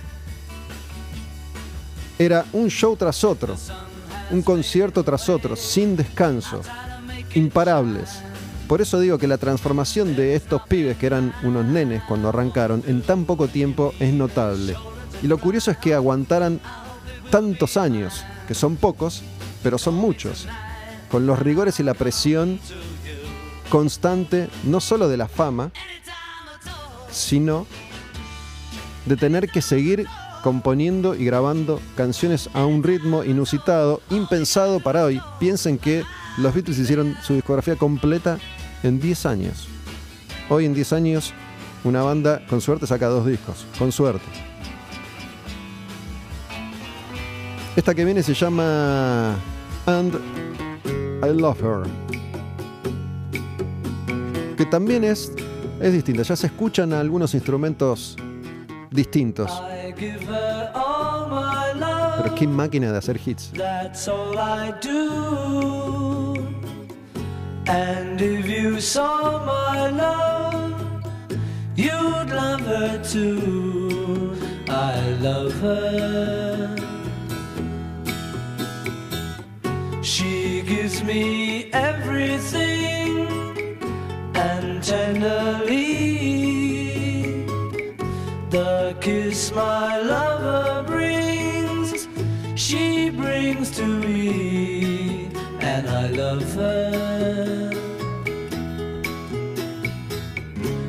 A love like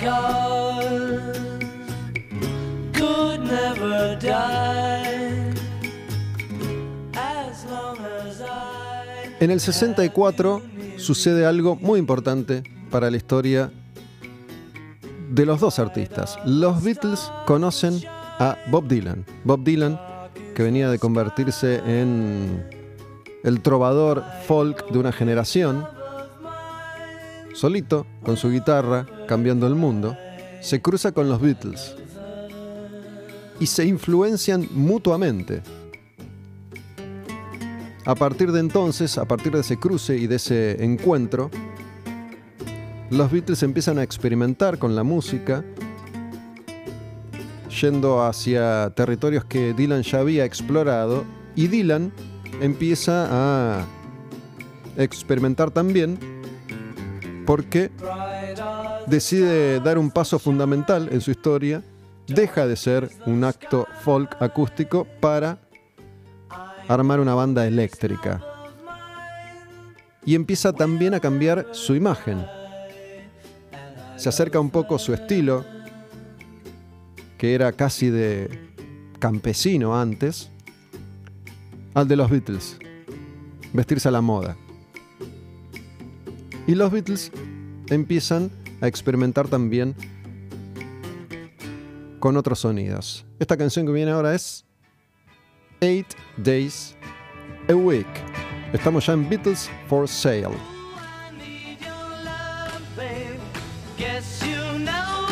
Ooh, I need your love, babe. Guess you know it's true. Durante toda su primera etapa, las letras de los Beatles eran intrascendentes y ellos mismos dijeron, cantábamos cualquier cosa. La típica canción adolescente de amor. No hay nada más que amor, nena, ocho días a la semana. Sin embargo, después de cruzarse con Dylan, que tenía una fortaleza y eran las letras, era el mensaje, empiezan a cambiar.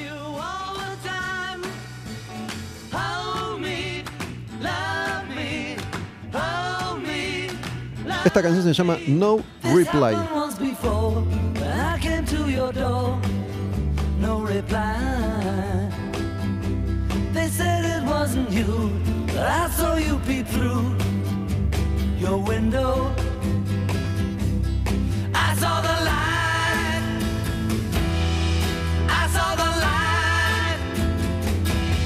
I know that you saw me as I looked up to see your face. I En el 65, después de conocer a Dylan, se produce otro incidente que fue clave en la evolución de los Beatles. Estaban cenando John Lennon, George Harrison, sus esposas y el dentista de Harrison. El dentista de Harrison les mete, sin que ellos supieran, en el café LSD. Ácido. Es la primera experiencia con ácido de los Beatles. Y eso abre las puertas de la percepción para los Beatles que también empiezan a experimentar con las drogas. Siempre tuvieron esta supuesta imagen de chicos buenos, porque cuando empieza la competencia y la comparación con los Stones, quedaba bien que los Stones fueran los chicos malos. Empiezan a experimentar entonces con las drogas psicodélicas. Y este camino, esta apertura de las puertas de la percepción, lleva a George Harrison a dar un siguiente paso en su vida que tenía que ver con algo que lo iba a marcar hasta su muerte, la meditación y el hinduismo, algo que también iba a llegar a la música de los Beatles. Antes hacen otra película que se llama Help. ¿Sí? Escuchen. Otro hit.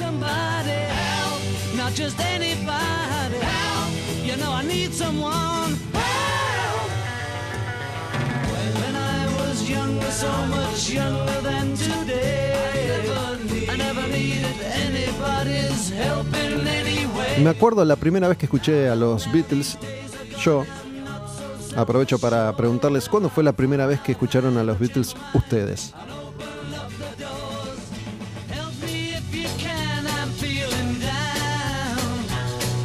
En mi casa no era común escuchar música, no había influencia de mis padres ahí, ni mi mamá ni mi papá escuchaban música en mi casa, no que yo recuerde al menos. Mi papá había tenido un interés musical antes que yo naciera o por ahí cuando yo era muy chico y no recuerdo nada. Lo que sí recuerdo es que mi papá me regaló mi primer pasacassette con un cassette. El primer cassette que tuve en mi vida fue la banda de sonido de la película Fiebre de sábado por la noche. Mi papá me trajo un pasacassette con ese cassette. Era un pasacassette chiquitito, muy chiquito, que tenía un solo botón. Hacia adelante play, hacia atrás stop, para un lado y para el otro, fast forward o rebobinar. Un botón. Mi viejo ya se habían separado y habían quedado unos cassettes atrás. Y yo, que ya me vi fascinado ante el universo Bee John Travolta y la película Saturday Night Fever, empiezo a escuchar música, empiezo a escuchar la música popular de la época, la música disco, ABBA, Bee Village People, Donna Summer, y empiezo a sentir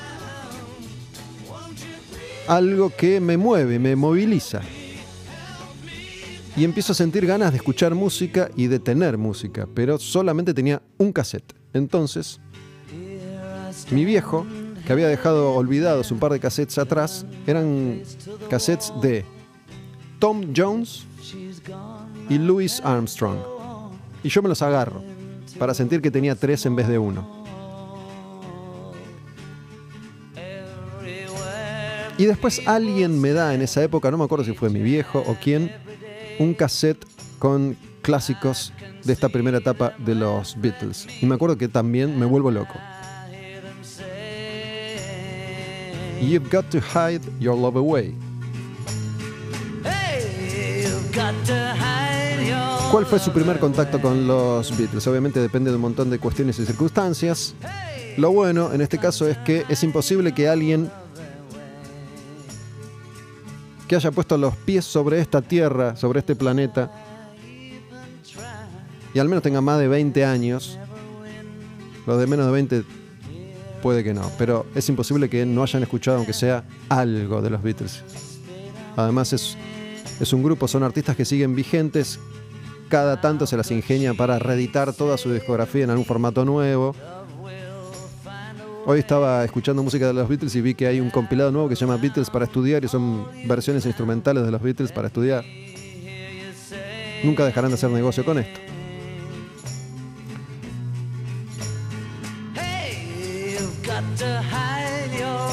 Acá se nota un poco la experimentación, ¿no? Es una canción distinta, con un ritmo distinto y con instrumentos distintos. Esta es más Beatle clásica. Pero está esta cosa medio psicodélica, ¿no? Tipo The Band. I'm gonna be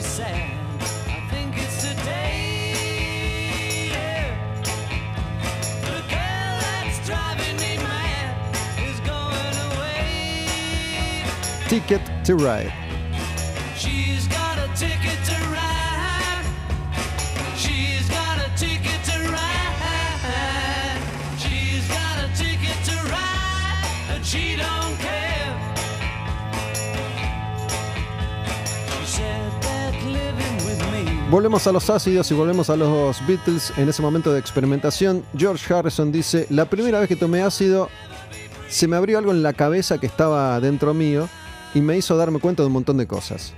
No es que aprendí eso, sino que ya lo tenía dentro. Lo que hizo fue destaparse. Abrir la puerta para que esto se revelara.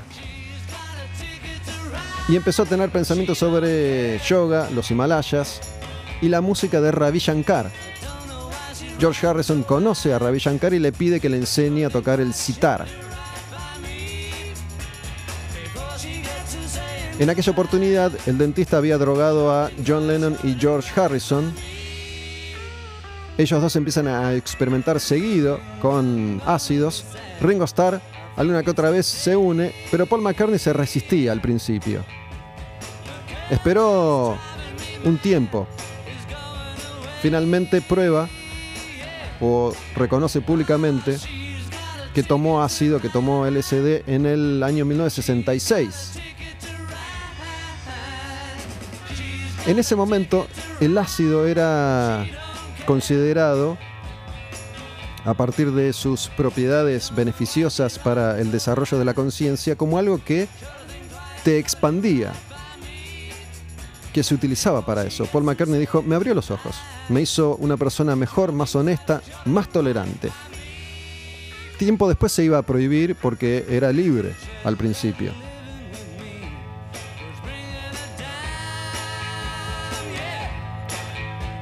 Ticket to Ride está en Help, la banda de sonido de otra película, igual que esta canción, que es una de las más clásicas de todas.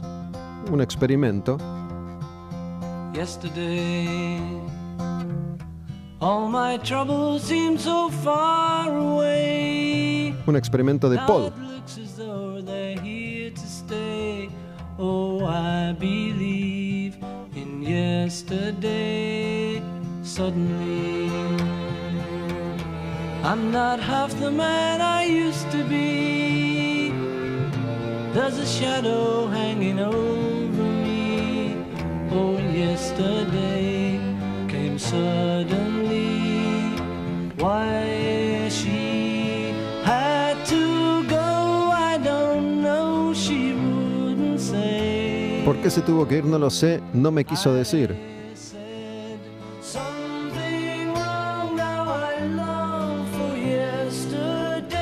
Extraña el pasado cuando estaba con ella.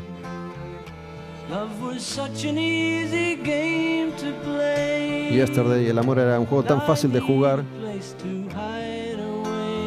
Oh, Mi lugar para esconderme. Creo en el ayer. Esa mirada nostálgica del amor romántico. Imagínense cuando las mujeres del mundo, las chicas del mundo, escucharon por primera vez esta canción escrita e interpretada solo por Paul McCartney. La grabó él solo. Y con esta banda de sonido, los Beatles se convierten en la primera banda de rock nominada para un Grammy a álbum del año en los Estados Unidos. Los Beatles hicieron todo primero y más que el resto. Muchos de sus récords aún hoy todavía no han podido ser quebrados.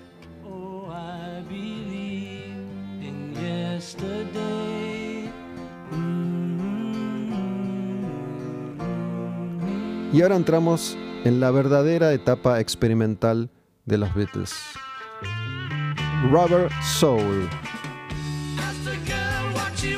To be. Esto de alma de goma para mí remite un poco al ácido, ¿no?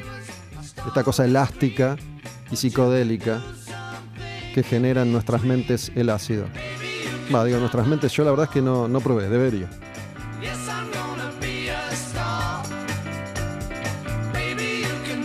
Los Beatles estaban cerca de dejar de tocar en vivo para siempre. Antes realizan una tercera gira por los Estados Unidos. Y ahí es donde se produce un concierto, tal vez el más famoso de todos, en Nueva York, en el GA Stadium, para casi 60.000 personas. Es seguramente el concierto más famoso de todos.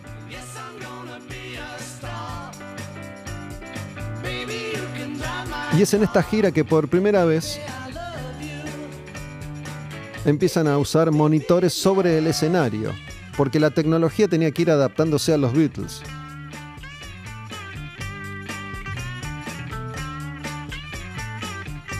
Les había contado que habían conocido en su momento a Bob Dylan y que eso había hecho que experimentaran y se influenciaran unos a otros.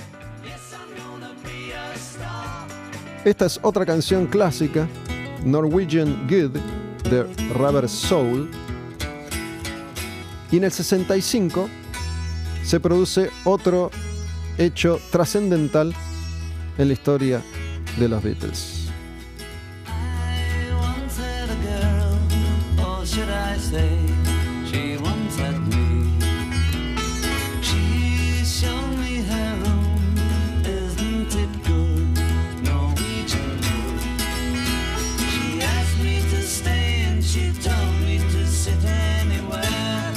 Imagínense a los Beatles tratando de tocar esto con sistemas de sonido deficientes en estadios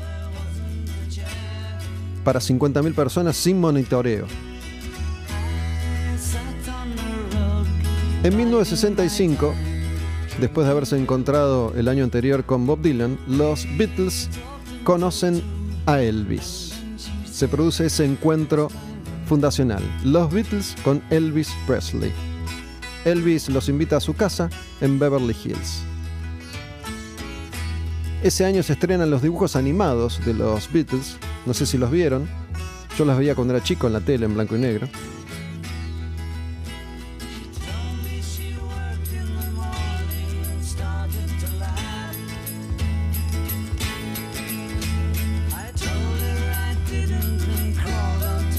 Y estas canciones de Rubber Soul, que es el primer gran síntoma de madurez artística de los Beatles, que empiezan a complejizar su música y a experimentar mucho en estudio.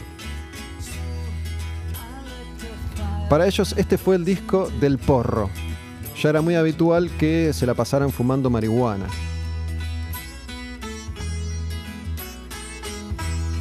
Y esto resultó ser una influencia a la hora de componer canciones. George Harrison mete citar en Norwegian Good. La canción que recién escuchábamos, esta es Nowhere Man de Rubber Soul también.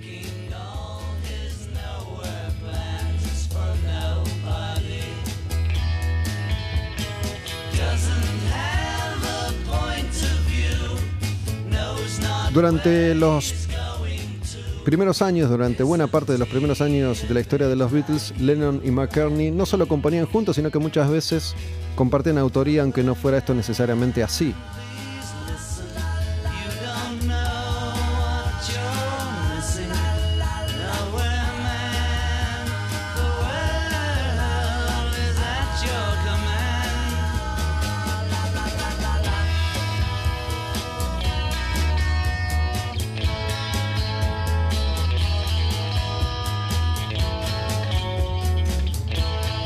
Los Beatles también protagonizaban incidentes a nivel social, ¿no? Durante alguna que otra gira por los Estados Unidos, todavía existía la segregación eh, racial y los Beatles alguna vez se negaron a tocar si no permitían que blancos y negros se mezclaran entre el público. Esto estuvo a punto de ocasionar incidentes hasta que las autoridades accedieron Y a partir de ese hecho, los Beatles en cada gira por Estados Unidos incluían una cláusula en sus contratos que decía que todos los lugares en los que ellos iban a tocar tenían que tener audiencias mezcladas.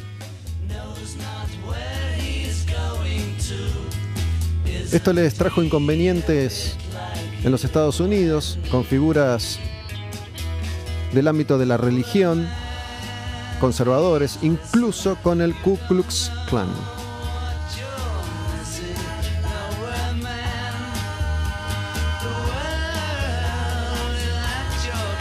Es en este momento, en esta época, en estos tiempos, que John Lennon hace ese comentario diciendo que los Beatles eran más famosos que Jesús. Y esto ocasiona, sobre todo en Estados Unidos, una revolución cristiana. Ahí donde se queman sus discos. Incluso el Vaticano protestó.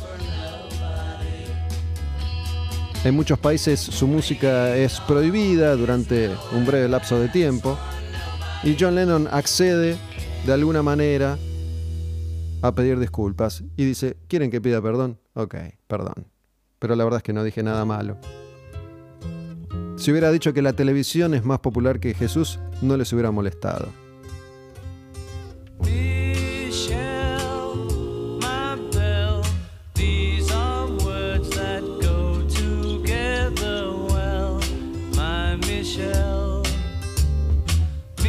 Esta es Michelle. También tuvieron un incidente en Filipinas. En Filipinas, Imelda Marcos, la mujer del presidente, los invita a desayunar al Palacio Presidencial. Pero los Beatles declinan la oferta sin saber dónde estaban ni ante quiénes estaban.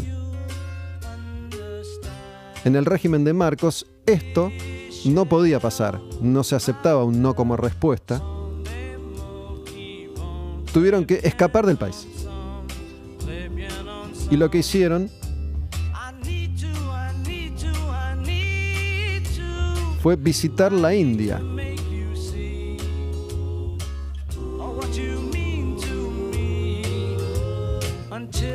Michelle se llama esta canción, estamos en Rubber Soul, hacemos una más, una última, In My Life. Y en esta canción también se puede experimentar, se puede precisar la exploración.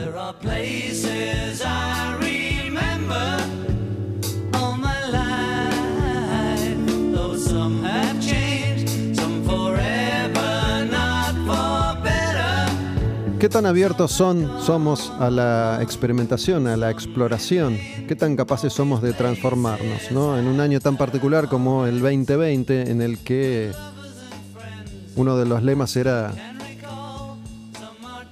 Reinventate or die. ¿Qué tan flexibles somos? Insisto, hay que ser capaz de construir una historia no solo personal y social, un fenómeno cultural como el de los Beatles, sino la música que fueron capaces de componer y tocar.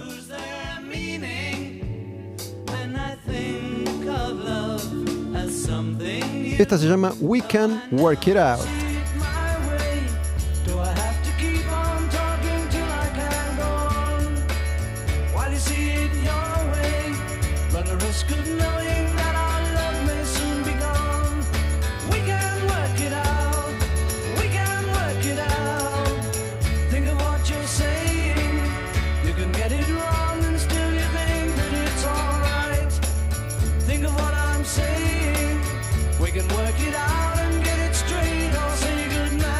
Hace un rato hablando con Miguel Sosa, ex Abril Sosa, ex Miguelito Sosa, baterista de Catupecumachu, cantante y guitarrista de cuentos borgianos, etapa solista, que confesó haber abandonado la música para dedicarse a otra variante de la expresión artística, yendo detrás de la tan ansiada libertad. Hoy Miguel pinta, escribe, publicó un libro de poemas. La idea de la transformación como eje hoy en el programa, eligiendo la música de los Beatles como la primera gran, total aventura de la experimentación absoluta. Una canción más, Day Tripper, así se llama este otro clásico de los Beatles en este rápido recorrido que hacemos por sus canciones. Y cada vez se pone mejor, ¿eh?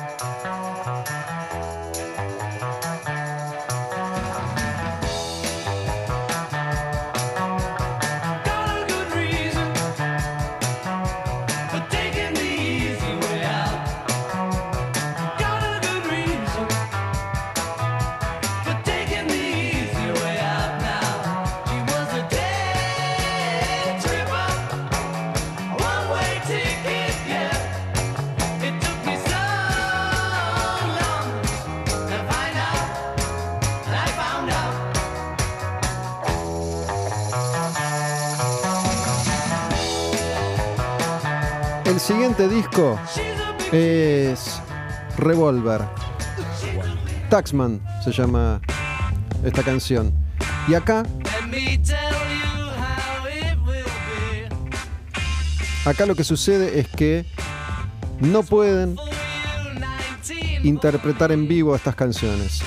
Experimentan tanto en estudio que es imposible, como les contaba antes, con la tecnología de la época y solo cuatro tipos tocando, reproducir eso en vivo. Por lo tanto, en la gira que van a encarar, no tocan ninguna canción de Revolver, que es este disco.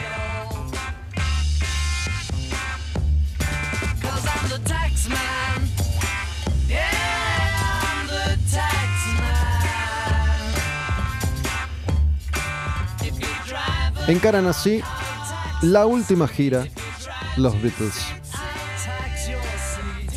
El último concierto fue en San Francisco.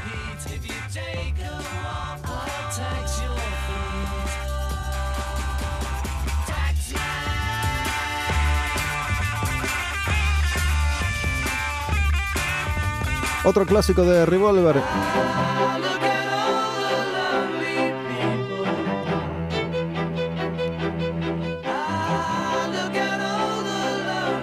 Eleanor Rigby. Eleanor Rigby picks up the rice in the church where a wedding has been. Lives in a dream, waits at the window,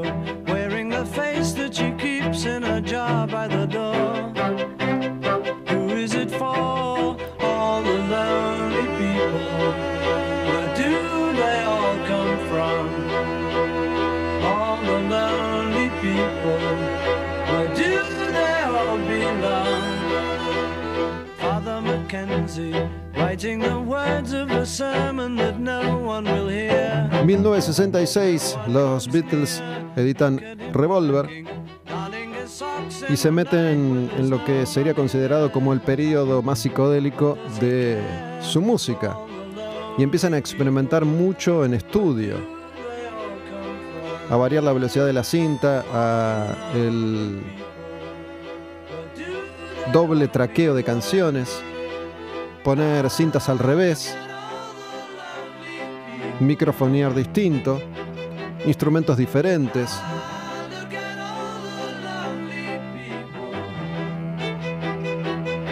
Esta canción, por ejemplo, que es una canción sobre la soledad, tiene un octeto de cuerdas. Muchas veces, mientras estaban grabando discos, también grababan singles que no formaban parte de los discos.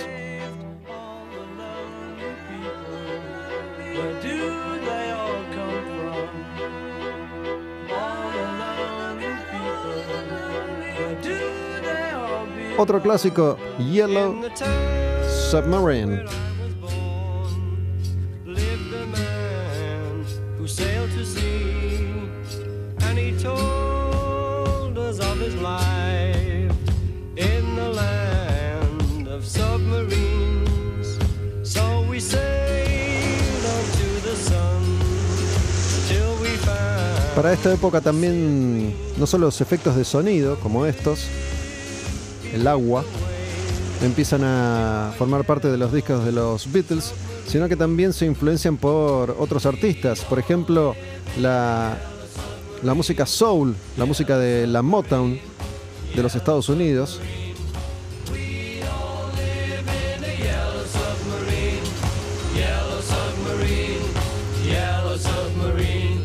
El sonido de Memphis, de Detroit.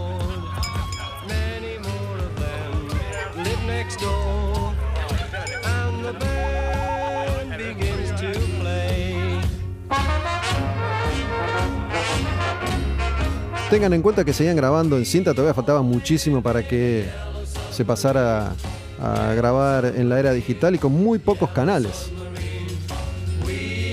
Esta que viene ahora es Good Day Sunshine. Seguimos en Revolver.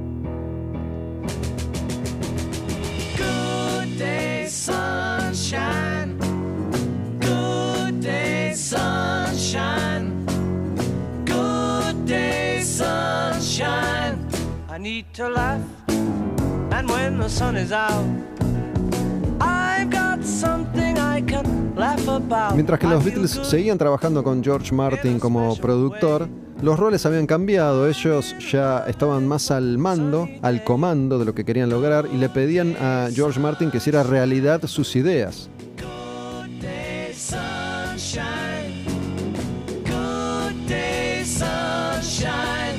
We take a walk, Todavía se seguía grabando con cuatro canales.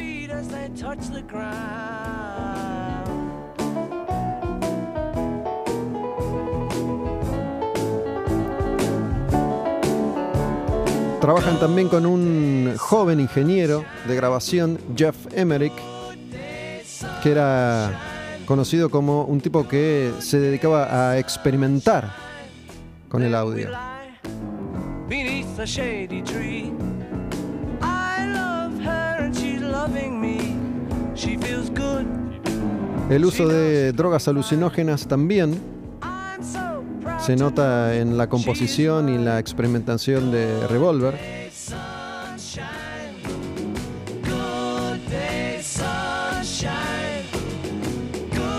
Sobre todo en esta canción. Se llama Tomorrow Never Knows. Y esta locura psicodélica.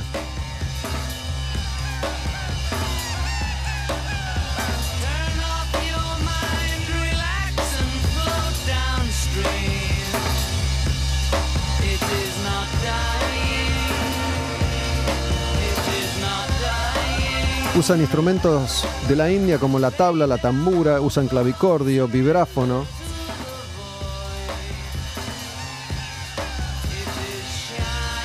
Nuevas guitarras, nuevos amplificadores.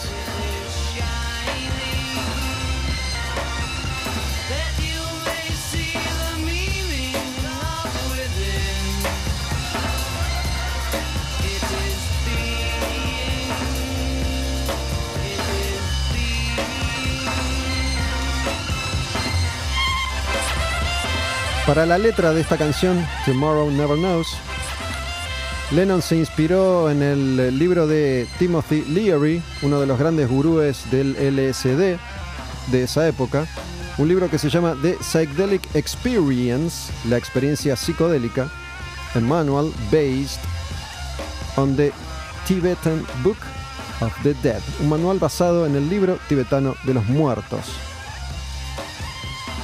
Acá empiezan a usar también consolas de 8 canales, varias a la vez, empiezan a lupear cintas.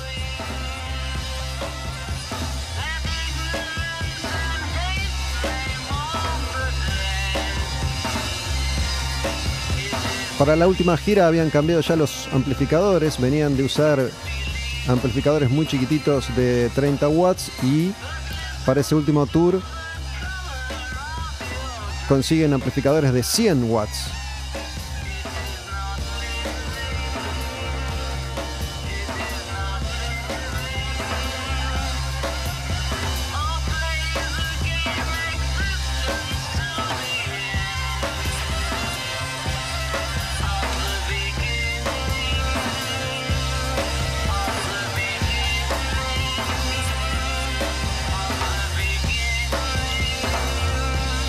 Que viene ahora es Paperback Writer. Y es uno de esos simples que se grabaron, pero no están en el disco.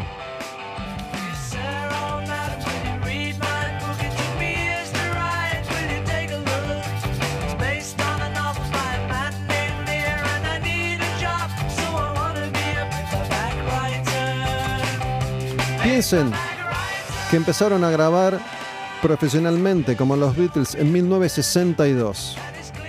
Todo esto sucede entre 1962 y 1966.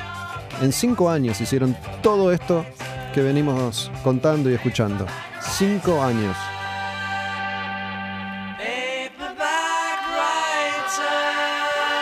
Ya habían hecho millones de giras, se habían dejado de tocar, ya habían hecho millones de conciertos, se habían dejado de hacerlos, fueron a la televisión, generaron la Beatlemanía, fueron bautizados como los Fab Four, los Fabulosos Cuatro, conocieron a Dylan y a Elvis, fueron a la India, fueron a Filipinas, tuvieron que salir corriendo, escapando, probaron drogas, probaron porro, probaron ácido, probaron todo lo que tenían a su alcance, empiezan a experimentar en el estudio y finalmente iba a llegar el que para muchos es el gran momento de los Beatles, el pico de su carrera, en muchas encuestas el mejor disco de todos los tiempos. Me refiero a Sgt. Pepper's Lonely Hearts Club Band y With a Little Help from My Friends.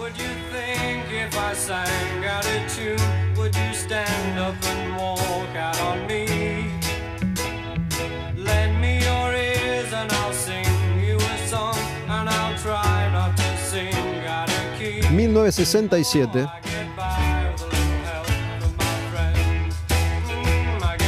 La locura máxima de los Beatles.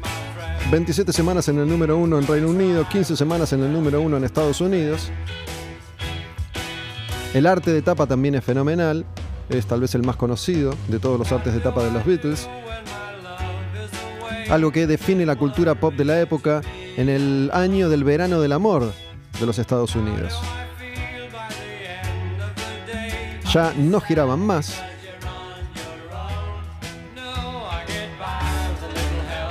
y empiezan a experimentar. Una de las canciones locas, psicodélicas de los Beatles es esta. Se llama Lucy in the Sky with Diamonds. Podemos dejarla completa, ¿no?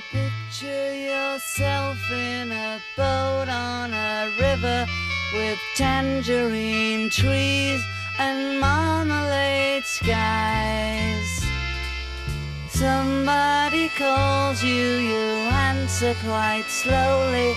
A girl with kaleidoscope eyes.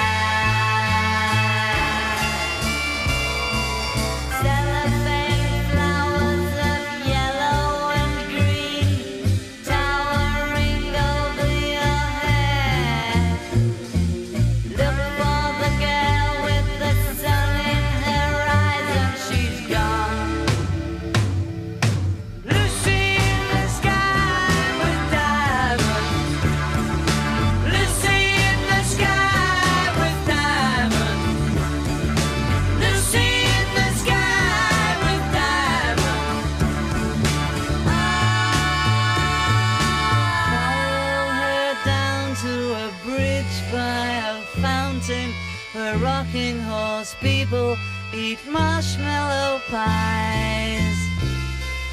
Everyone smiles as you drift past the flowers that grow so incredibly high.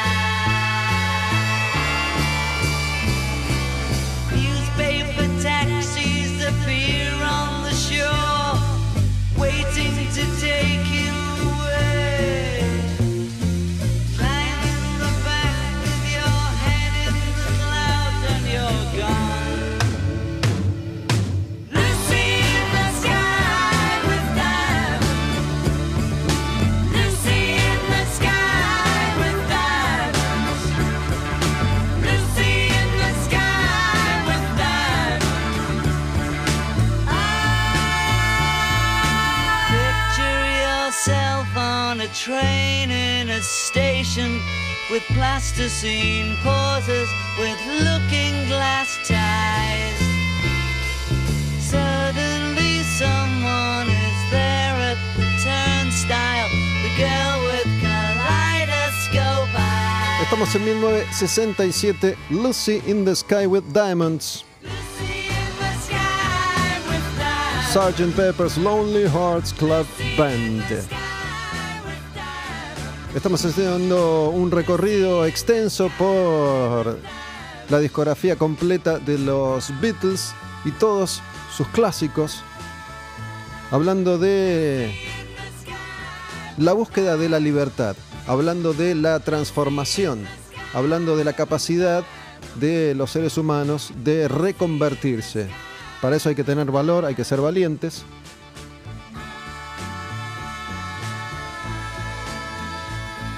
Y hay que estar dispuestos y dispuestas.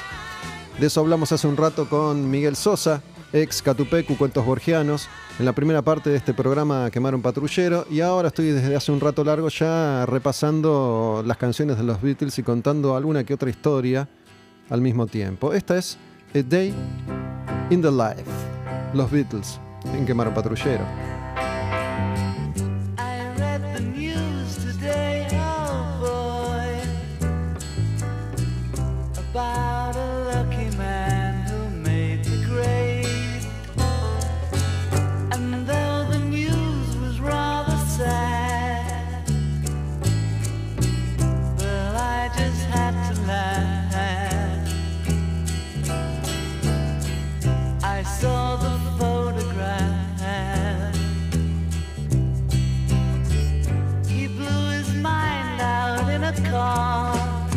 Para este disco vuelven a trabajar con George Martin en la producción y el ingeniero Jeff Emerick.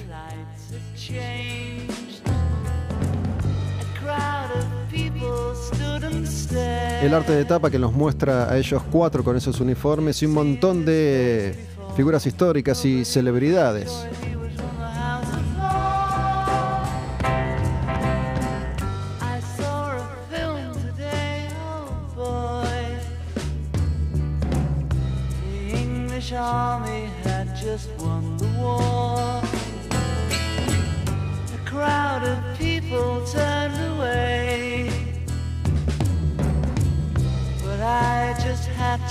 La grabación de este disco tomó más de 700 horas de estudio.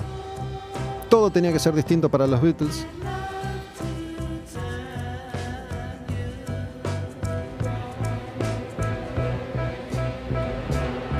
Se habían superado a ellos mismos con la grabación de este disco.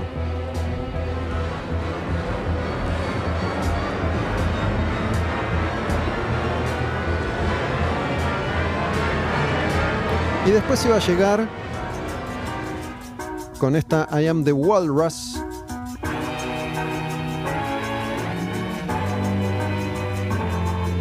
Iba a llegar el Magical Mystery Tour, un especial de televisión de una hora.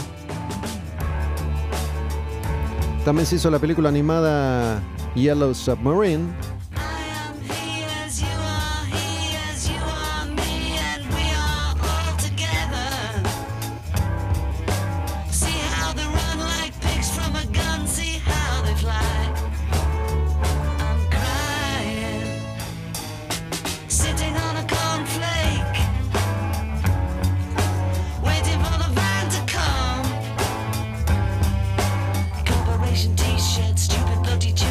Este especial de televisión, esta película, es como el primer traspié de los Beatles. Algo que falla, que no funciona, que no tiene tanto éxito y que tiene además muy malas críticas.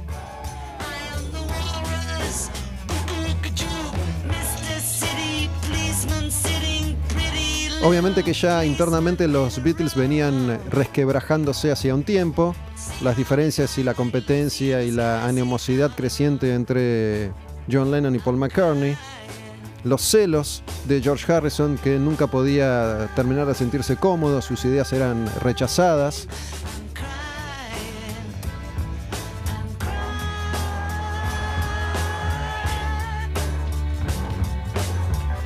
Pero meten también una de sus mejores canciones, o de las más recordadas, o de las más psicodélicas, Strawberry Fields Forever. Magical Mystery Tour. Let me take you down, cause I'm going to Strawberry Fields. Nothing is real, and nothing to get hung about. Strawberry Fields forever. Y es en este año que se va a producir un encuentro fundamental, otro más, en la historia de los Beatles. Conocen al Maharishi, un yogi, en Londres. Inmediatamente se van a Bangor a una experiencia de meditación trascendental.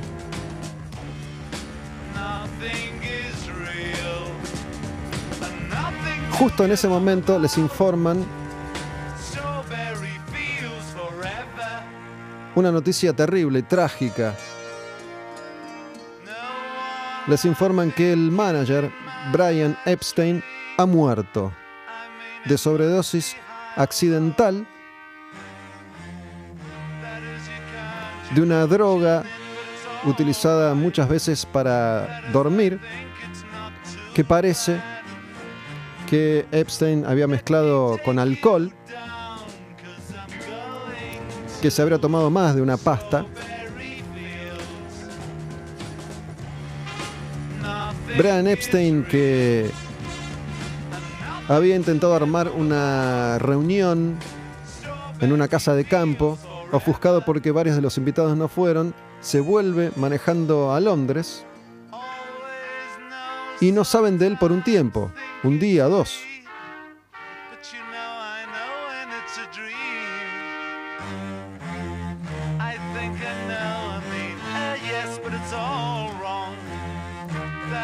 Esta droga se llama Carbitol.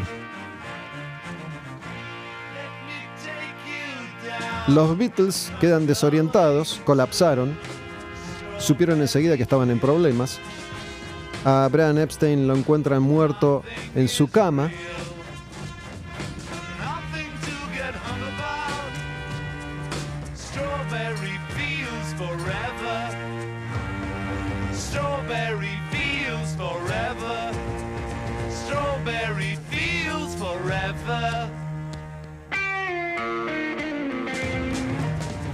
De todas maneras siguen adelante, siguen trabajando sabiendo que ya nada volvería a ser lo mismo. Ese hombre, esa persona, ese joven que los había transformado y los había moldeado, había muerto accidentalmente por sobredosis. Se viene ahora otro clásico.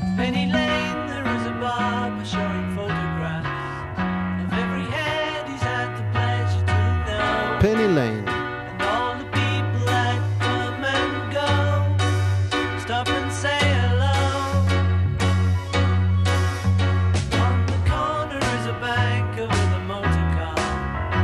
¿Qué hacen los Beatles? Al año siguiente vuelven a viajar invitados por el Maharishi para formar parte de una meditación guiada, una experiencia de tres meses en la India. En esta etapa componen un montón de canciones, pero no todo iba a salir como esperaban. Ringo Starr en 10 días se aburre y se las toma. No se bancaba la comida de la India, además le caía mal. Un mes más tarde el que se va es Paul McCartney y quedan John Lennon y George Harrison solos en la India. Ahí se enteran de algo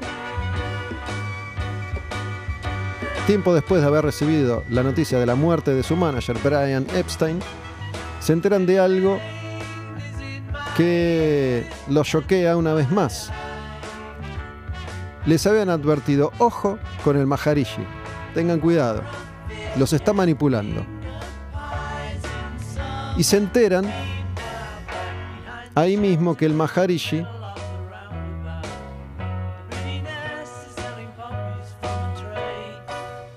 abusaba y acosaba sexualmente a varias mujeres.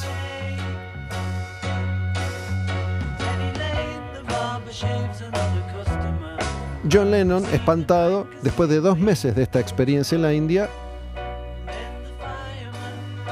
decide irse y convence a George Harrison, que no estaba del todo seguro, en que lo acompañe. Dejan la India, desencantados con la experiencia Maharishi. La próxima se llama All You Need Is Love. Cerrando el Magical Mystery Tour. Más allá de que la película fue un fiasco, las canciones no.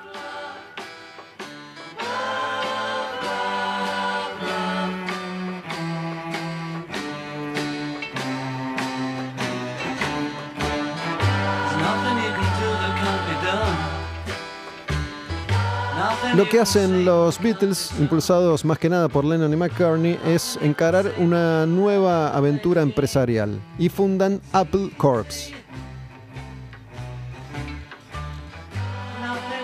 Empiezan a contratar artistas, distribuir discos, se involucran en el activismo por la paz, en la educación. Paul McCartney dice que Apple Corps era una especie de intento de creación de un comunismo occidental. Financieramente no sale como esperaban. Se embarcan en una serie de proyectos que no tienen éxito, dejando en el camino millones de, libras. Ringo Starr y George Harrison no estaban felices con esta aventura y no estaban de acuerdo, pero no les quedó otra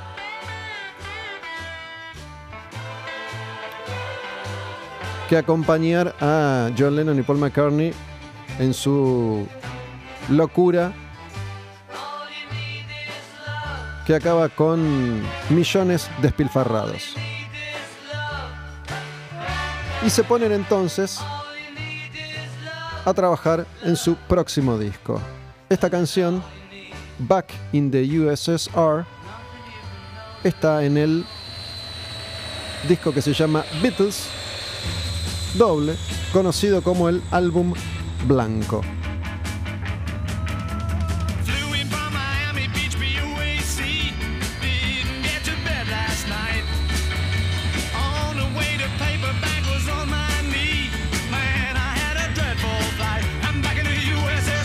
La relación entre ellos sigue tirante entre los cuatro. De hecho, Ringo Starr renunció por un par de semanas. No estuvo presente para la grabación de esta canción, Back in the USSR. De nuevo en la Unión Soviética. John Lennon ya no quiere colaborar, colaborar con Paul McCartney. Paul McCartney compone Obladi, que es por ahí uno, uno de los peores temas de los Beatles. Y aparece en escena después de Dylan, después de Elvis, después de Brian Epstein, después del Maharishi. Aparece Yoko Ono. Y John Lennon la invita a las sesiones de grabación de los Beatles, algo que era una regla no escrita que establecía que estaba prohibido a las mujeres de los músicos entrar a estudios. John Lennon rompe esa norma y genera todavía más incomodidad en el resto. Sabían que el final se estaba acercando. Estamos en el álbum blanco y el álbum blanco tiene una de mis canciones favoritas de los Beatles y me gustaría compartirla completa con ustedes y se llama While My Guitar Gently Weeps. Hermosa, hermosa, hermosa canción. Si tuviera que elegir una, tal vez elegiría esta.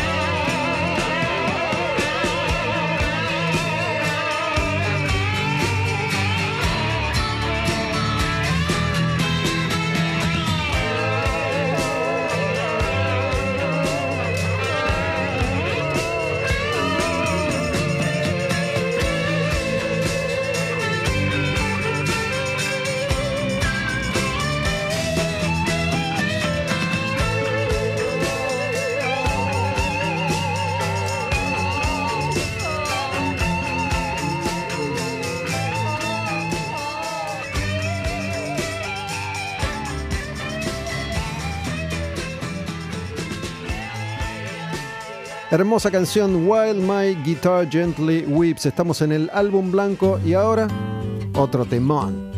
Blackbird. Blackbird singing in the dead of night. Take these broken wings and learn to fly.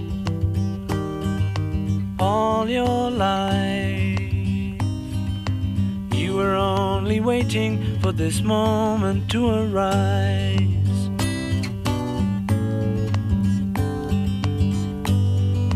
Blackbird singing in the dead of night.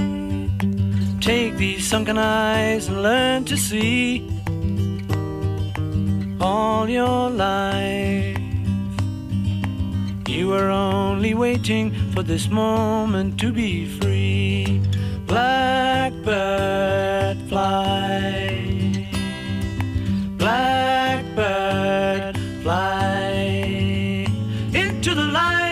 Black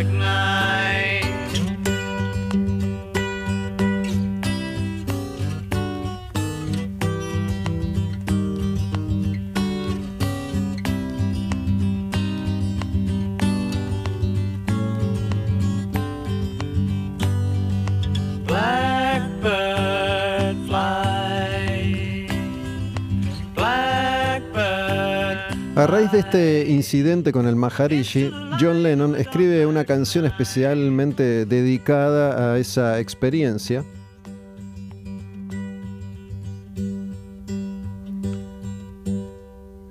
Esa canción eh, se llama Sexy Sadie. Esta.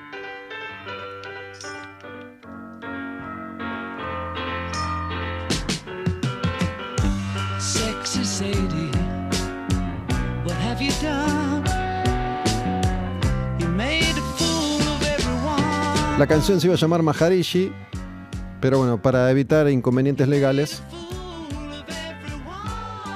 hiciste de todos nosotros unos tontos, Sexy Sadie.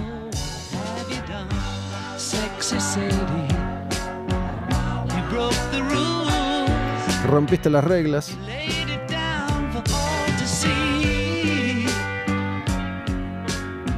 Dijo Paul McCartney a propósito de la experiencia Maharishi. Cometimos un error. Pensamos que se trataba de otra cosa. Fuimos engañados.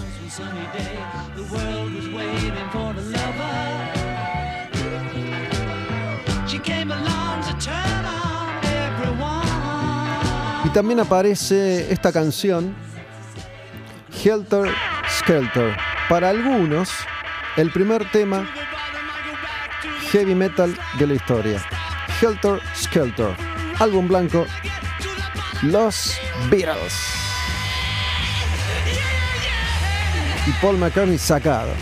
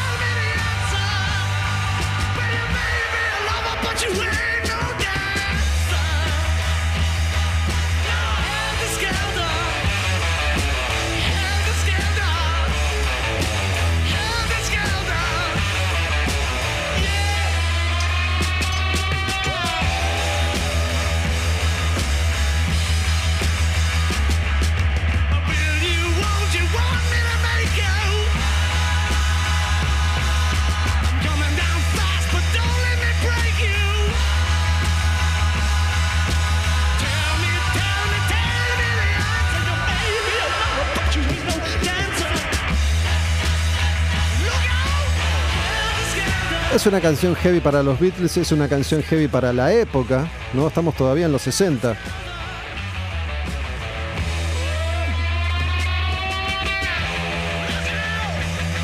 Crosses you come. Otra de las canciones del álbum blanco es esta y se llama Revolution.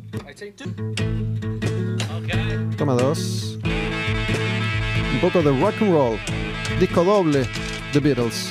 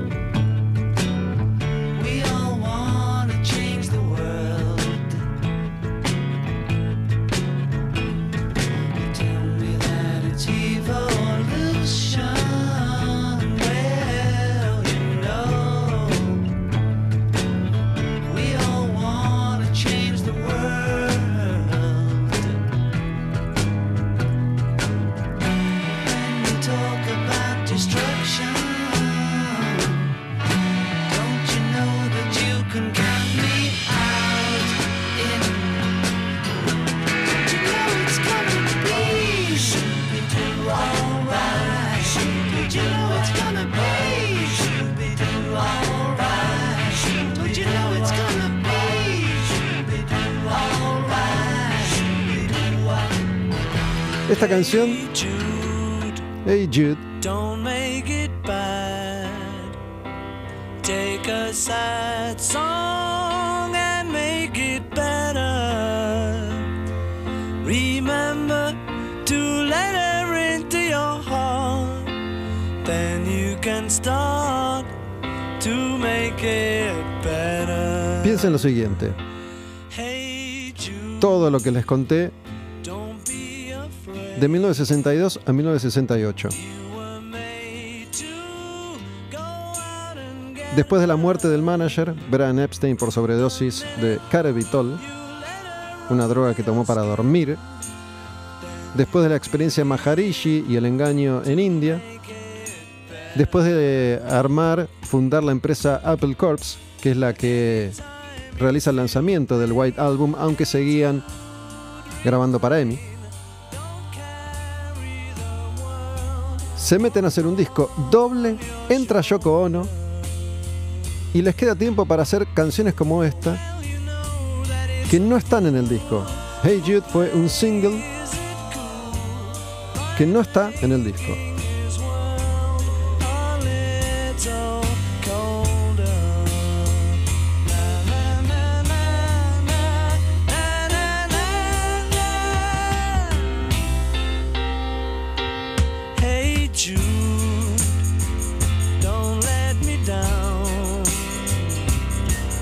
Y este disco vendió 4 millones de copias en los Estados Unidos en poco más de un mes.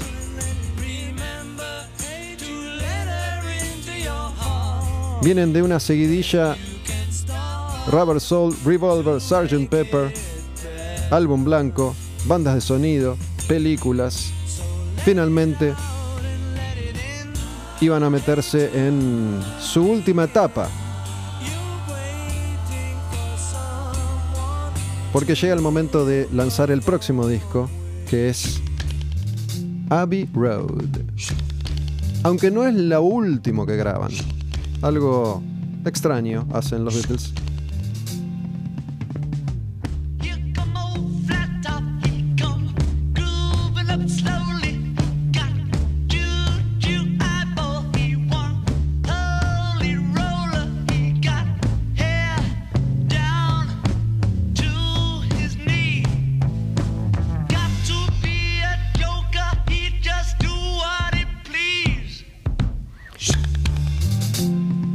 Aunque grabaron primero Let It Be y después Abbey Road, editaron primero Abbey Road y después Let It Be.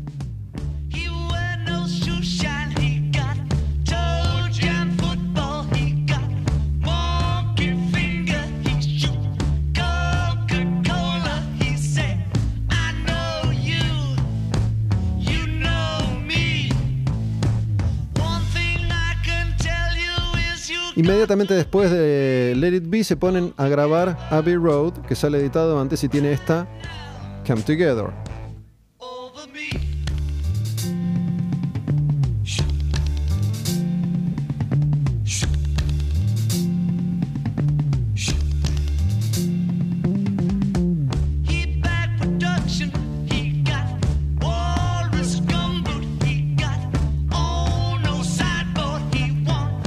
Ese año John Lennon saca su primera canción solista, es el primer Beatle en sacar una canción solista. Ese es el año de Give Peace a Chance. John Lennon ya completamente comprometido con su mensaje por la paz junto a Yoko Ono. Y esta canción de hecho es eh, firmada por la Plastic Ono Band.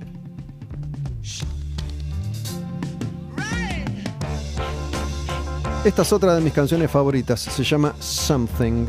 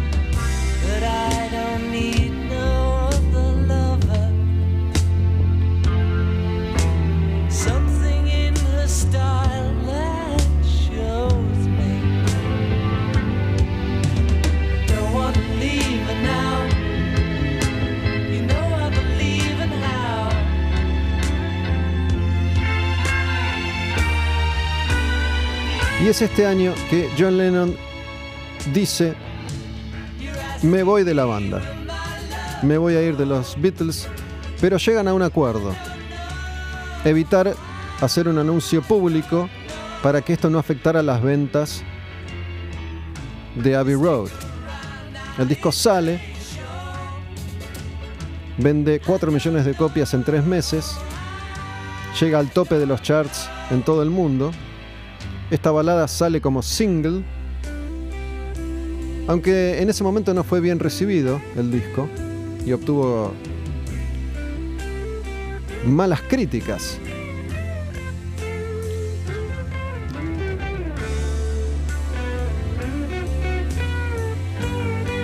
Pero mira las canciones que tiene. Come Together, Something y I Want You. She's So Heavy. Hace un ratito les decía que para algunos Helter Skelter fue la primera canción de heavy metal. Para otros fue esta.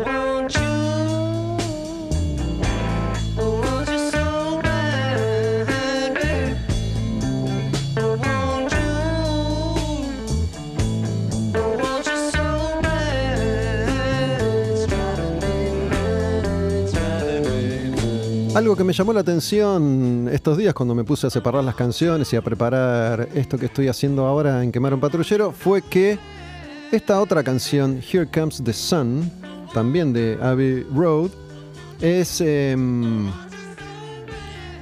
la canción que más reproducciones tiene en Spotify. Here Comes the Sun. ¿Qué onda? Estamos en Abbey Road, el final de los Beatles está cada vez más cerca.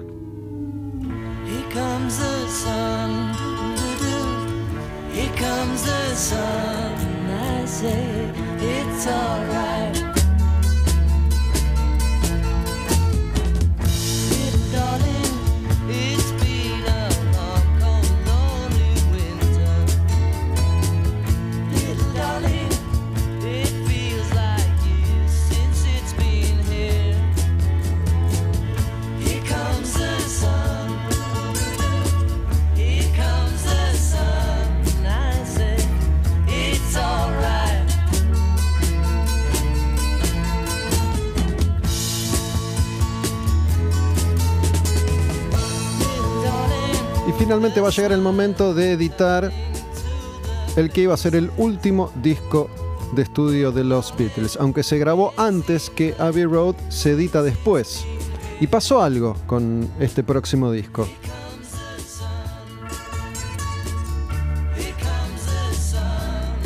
John Lennon, que ya estaba componiendo canciones solo,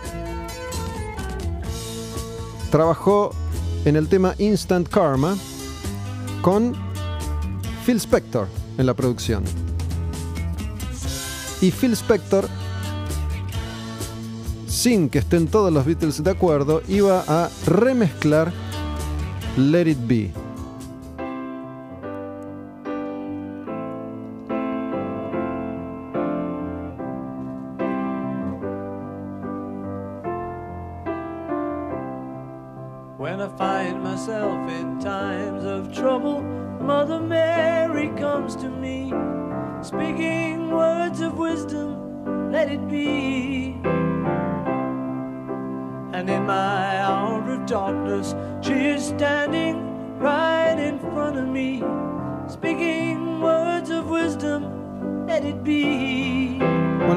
Be, déjalo ser, bien podría servir como expresión también para lo que he intentado conseguir en este programa en particular. Primero charlando con ex Aprile, ex Abril Sosa, Miguel Adolfo Sosa.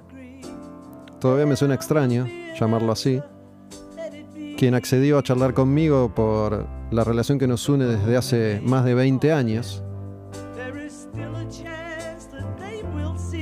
Miguel tiene un blog. Googleen Miguel Adolfo Sosa y el blog va a aparecer. Y escribió algo muy lindo sobre esta charla que tuvimos. Pueden leerlo si quieren. Se lo agradezco, ya lo hice obviamente. Pero bueno, de paso lo comparto si sienten esa inquietud. Dijo algo muy lindo sobre mí, sobre esta charla y volcó ahí algunos conceptos que estuvimos conversando. Y me pareció que era una buena oportunidad para escuchar a los Beatles, algo que no habíamos hecho todavía, así que le dimos a fondo. Let It Be, último disco de los Beatles, y hace un rato les decía que While My Guitar Gently Weeps es una de mis canciones favoritas. Esta es otra.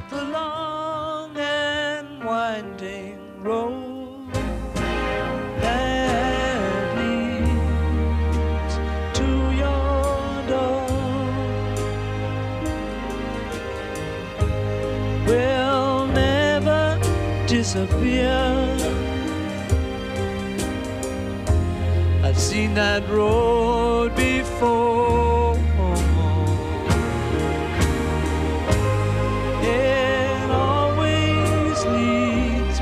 A Paul McCartney no le gustó especialmente el laburo que hizo Phil Spector en esta canción. Este disco que se había grabado antes que Abbey Road se hizo con la intención de que tuviera un espíritu, un feeling de disco en vivo. Y Phil Spector, conocido por su pared de sonido, por un laburo en estudio de intensa producción, lo que hizo fue editar, cortar y sobregrabar muchas de las grabaciones que habían tenido esta intención de ser en vivo. Por ejemplo, esta canción le mete esto, un coro de 14 personas y una orquesta de 36 músicos.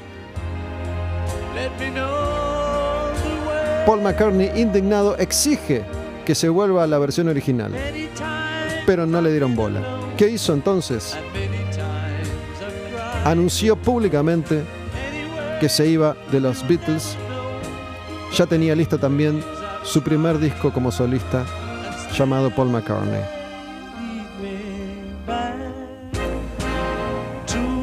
Cuando se hizo Let It Be, se grabó ese especial, ese documental de los Beatles tocando en la terraza de Apple, Apple Corps, que fue la última presentación en vivo de los Beatles. A tiempo para la salida de este disco, se da a conocer ese material, una especie de, de documental de Let It Be. Los Beatles ya más grandes, con pelos más largos, con barbas, metiéndose en la década del 70, ya había cambiado todo una vez más. Ellos que habían sido los principales protagonistas de toda la década del 60 llegaban en 1970 a su fin.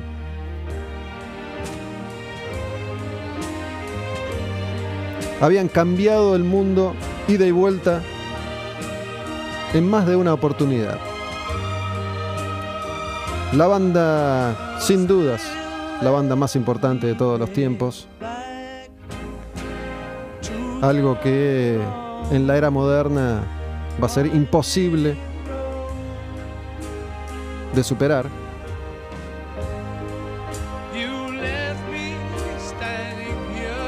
Casi que no hubo habitante sobre la Tierra que no hubiera visto su vida alterada con la aparición de los Beatles.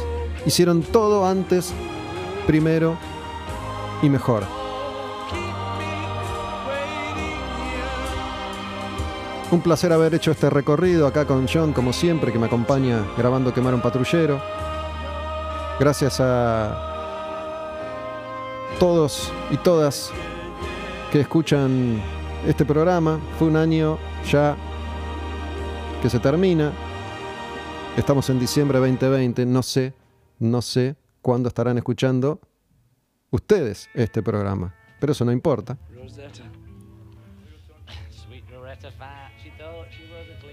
Cleaner, but she was a frying pan. Yeah, the, the pitcher. The picker. Picks with the fingers, great. Okay.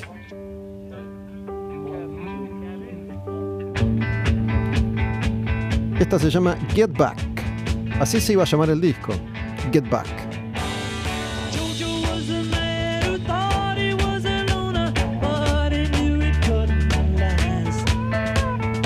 En 1970, en diciembre, Paul McCartney les manda el pedido de divorcio, disolver los acuerdos contractuales de los Beatles. Las disputas legales continuaron durante años y recién la empresa Beatles, tal y como la conocimos, deja de funcionar en 1974, cuatro años más tarde. Lennon fue el último en firmar.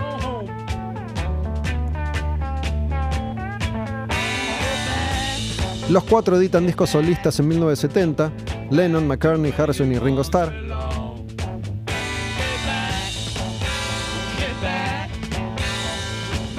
Cada uno puede hacer ese ejercicio, ese juego que se hace siempre habitualmente en este tipo de características y circunstancias, elegir tu Beatle favorito. El mío es George Harrison, las canciones de él son las que más me gustan, como personaje también es el que más me gusta. Diez años más tarde, John Lennon iba a ser asesinado en la puerta de su casa en Nueva York por un supuesto fan, Paul David Chapman, que sigue preso.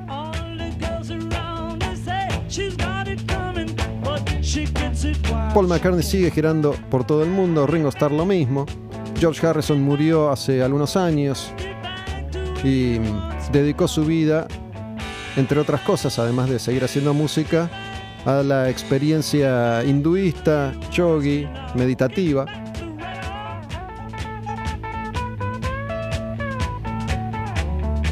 Y bueno, nos vamos a ir con una última canción.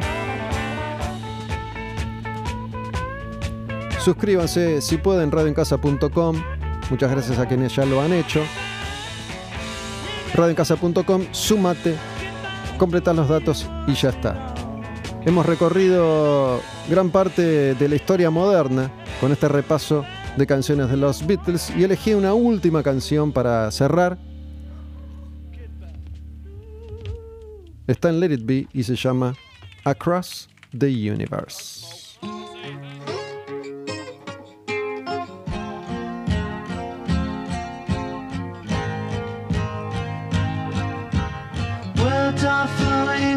Like endless rain into a paper cup. They slither wildly as they slip away across the universe. Pools of sorrow, waves of joy are drifting through my opened mind, possessing and caressing me.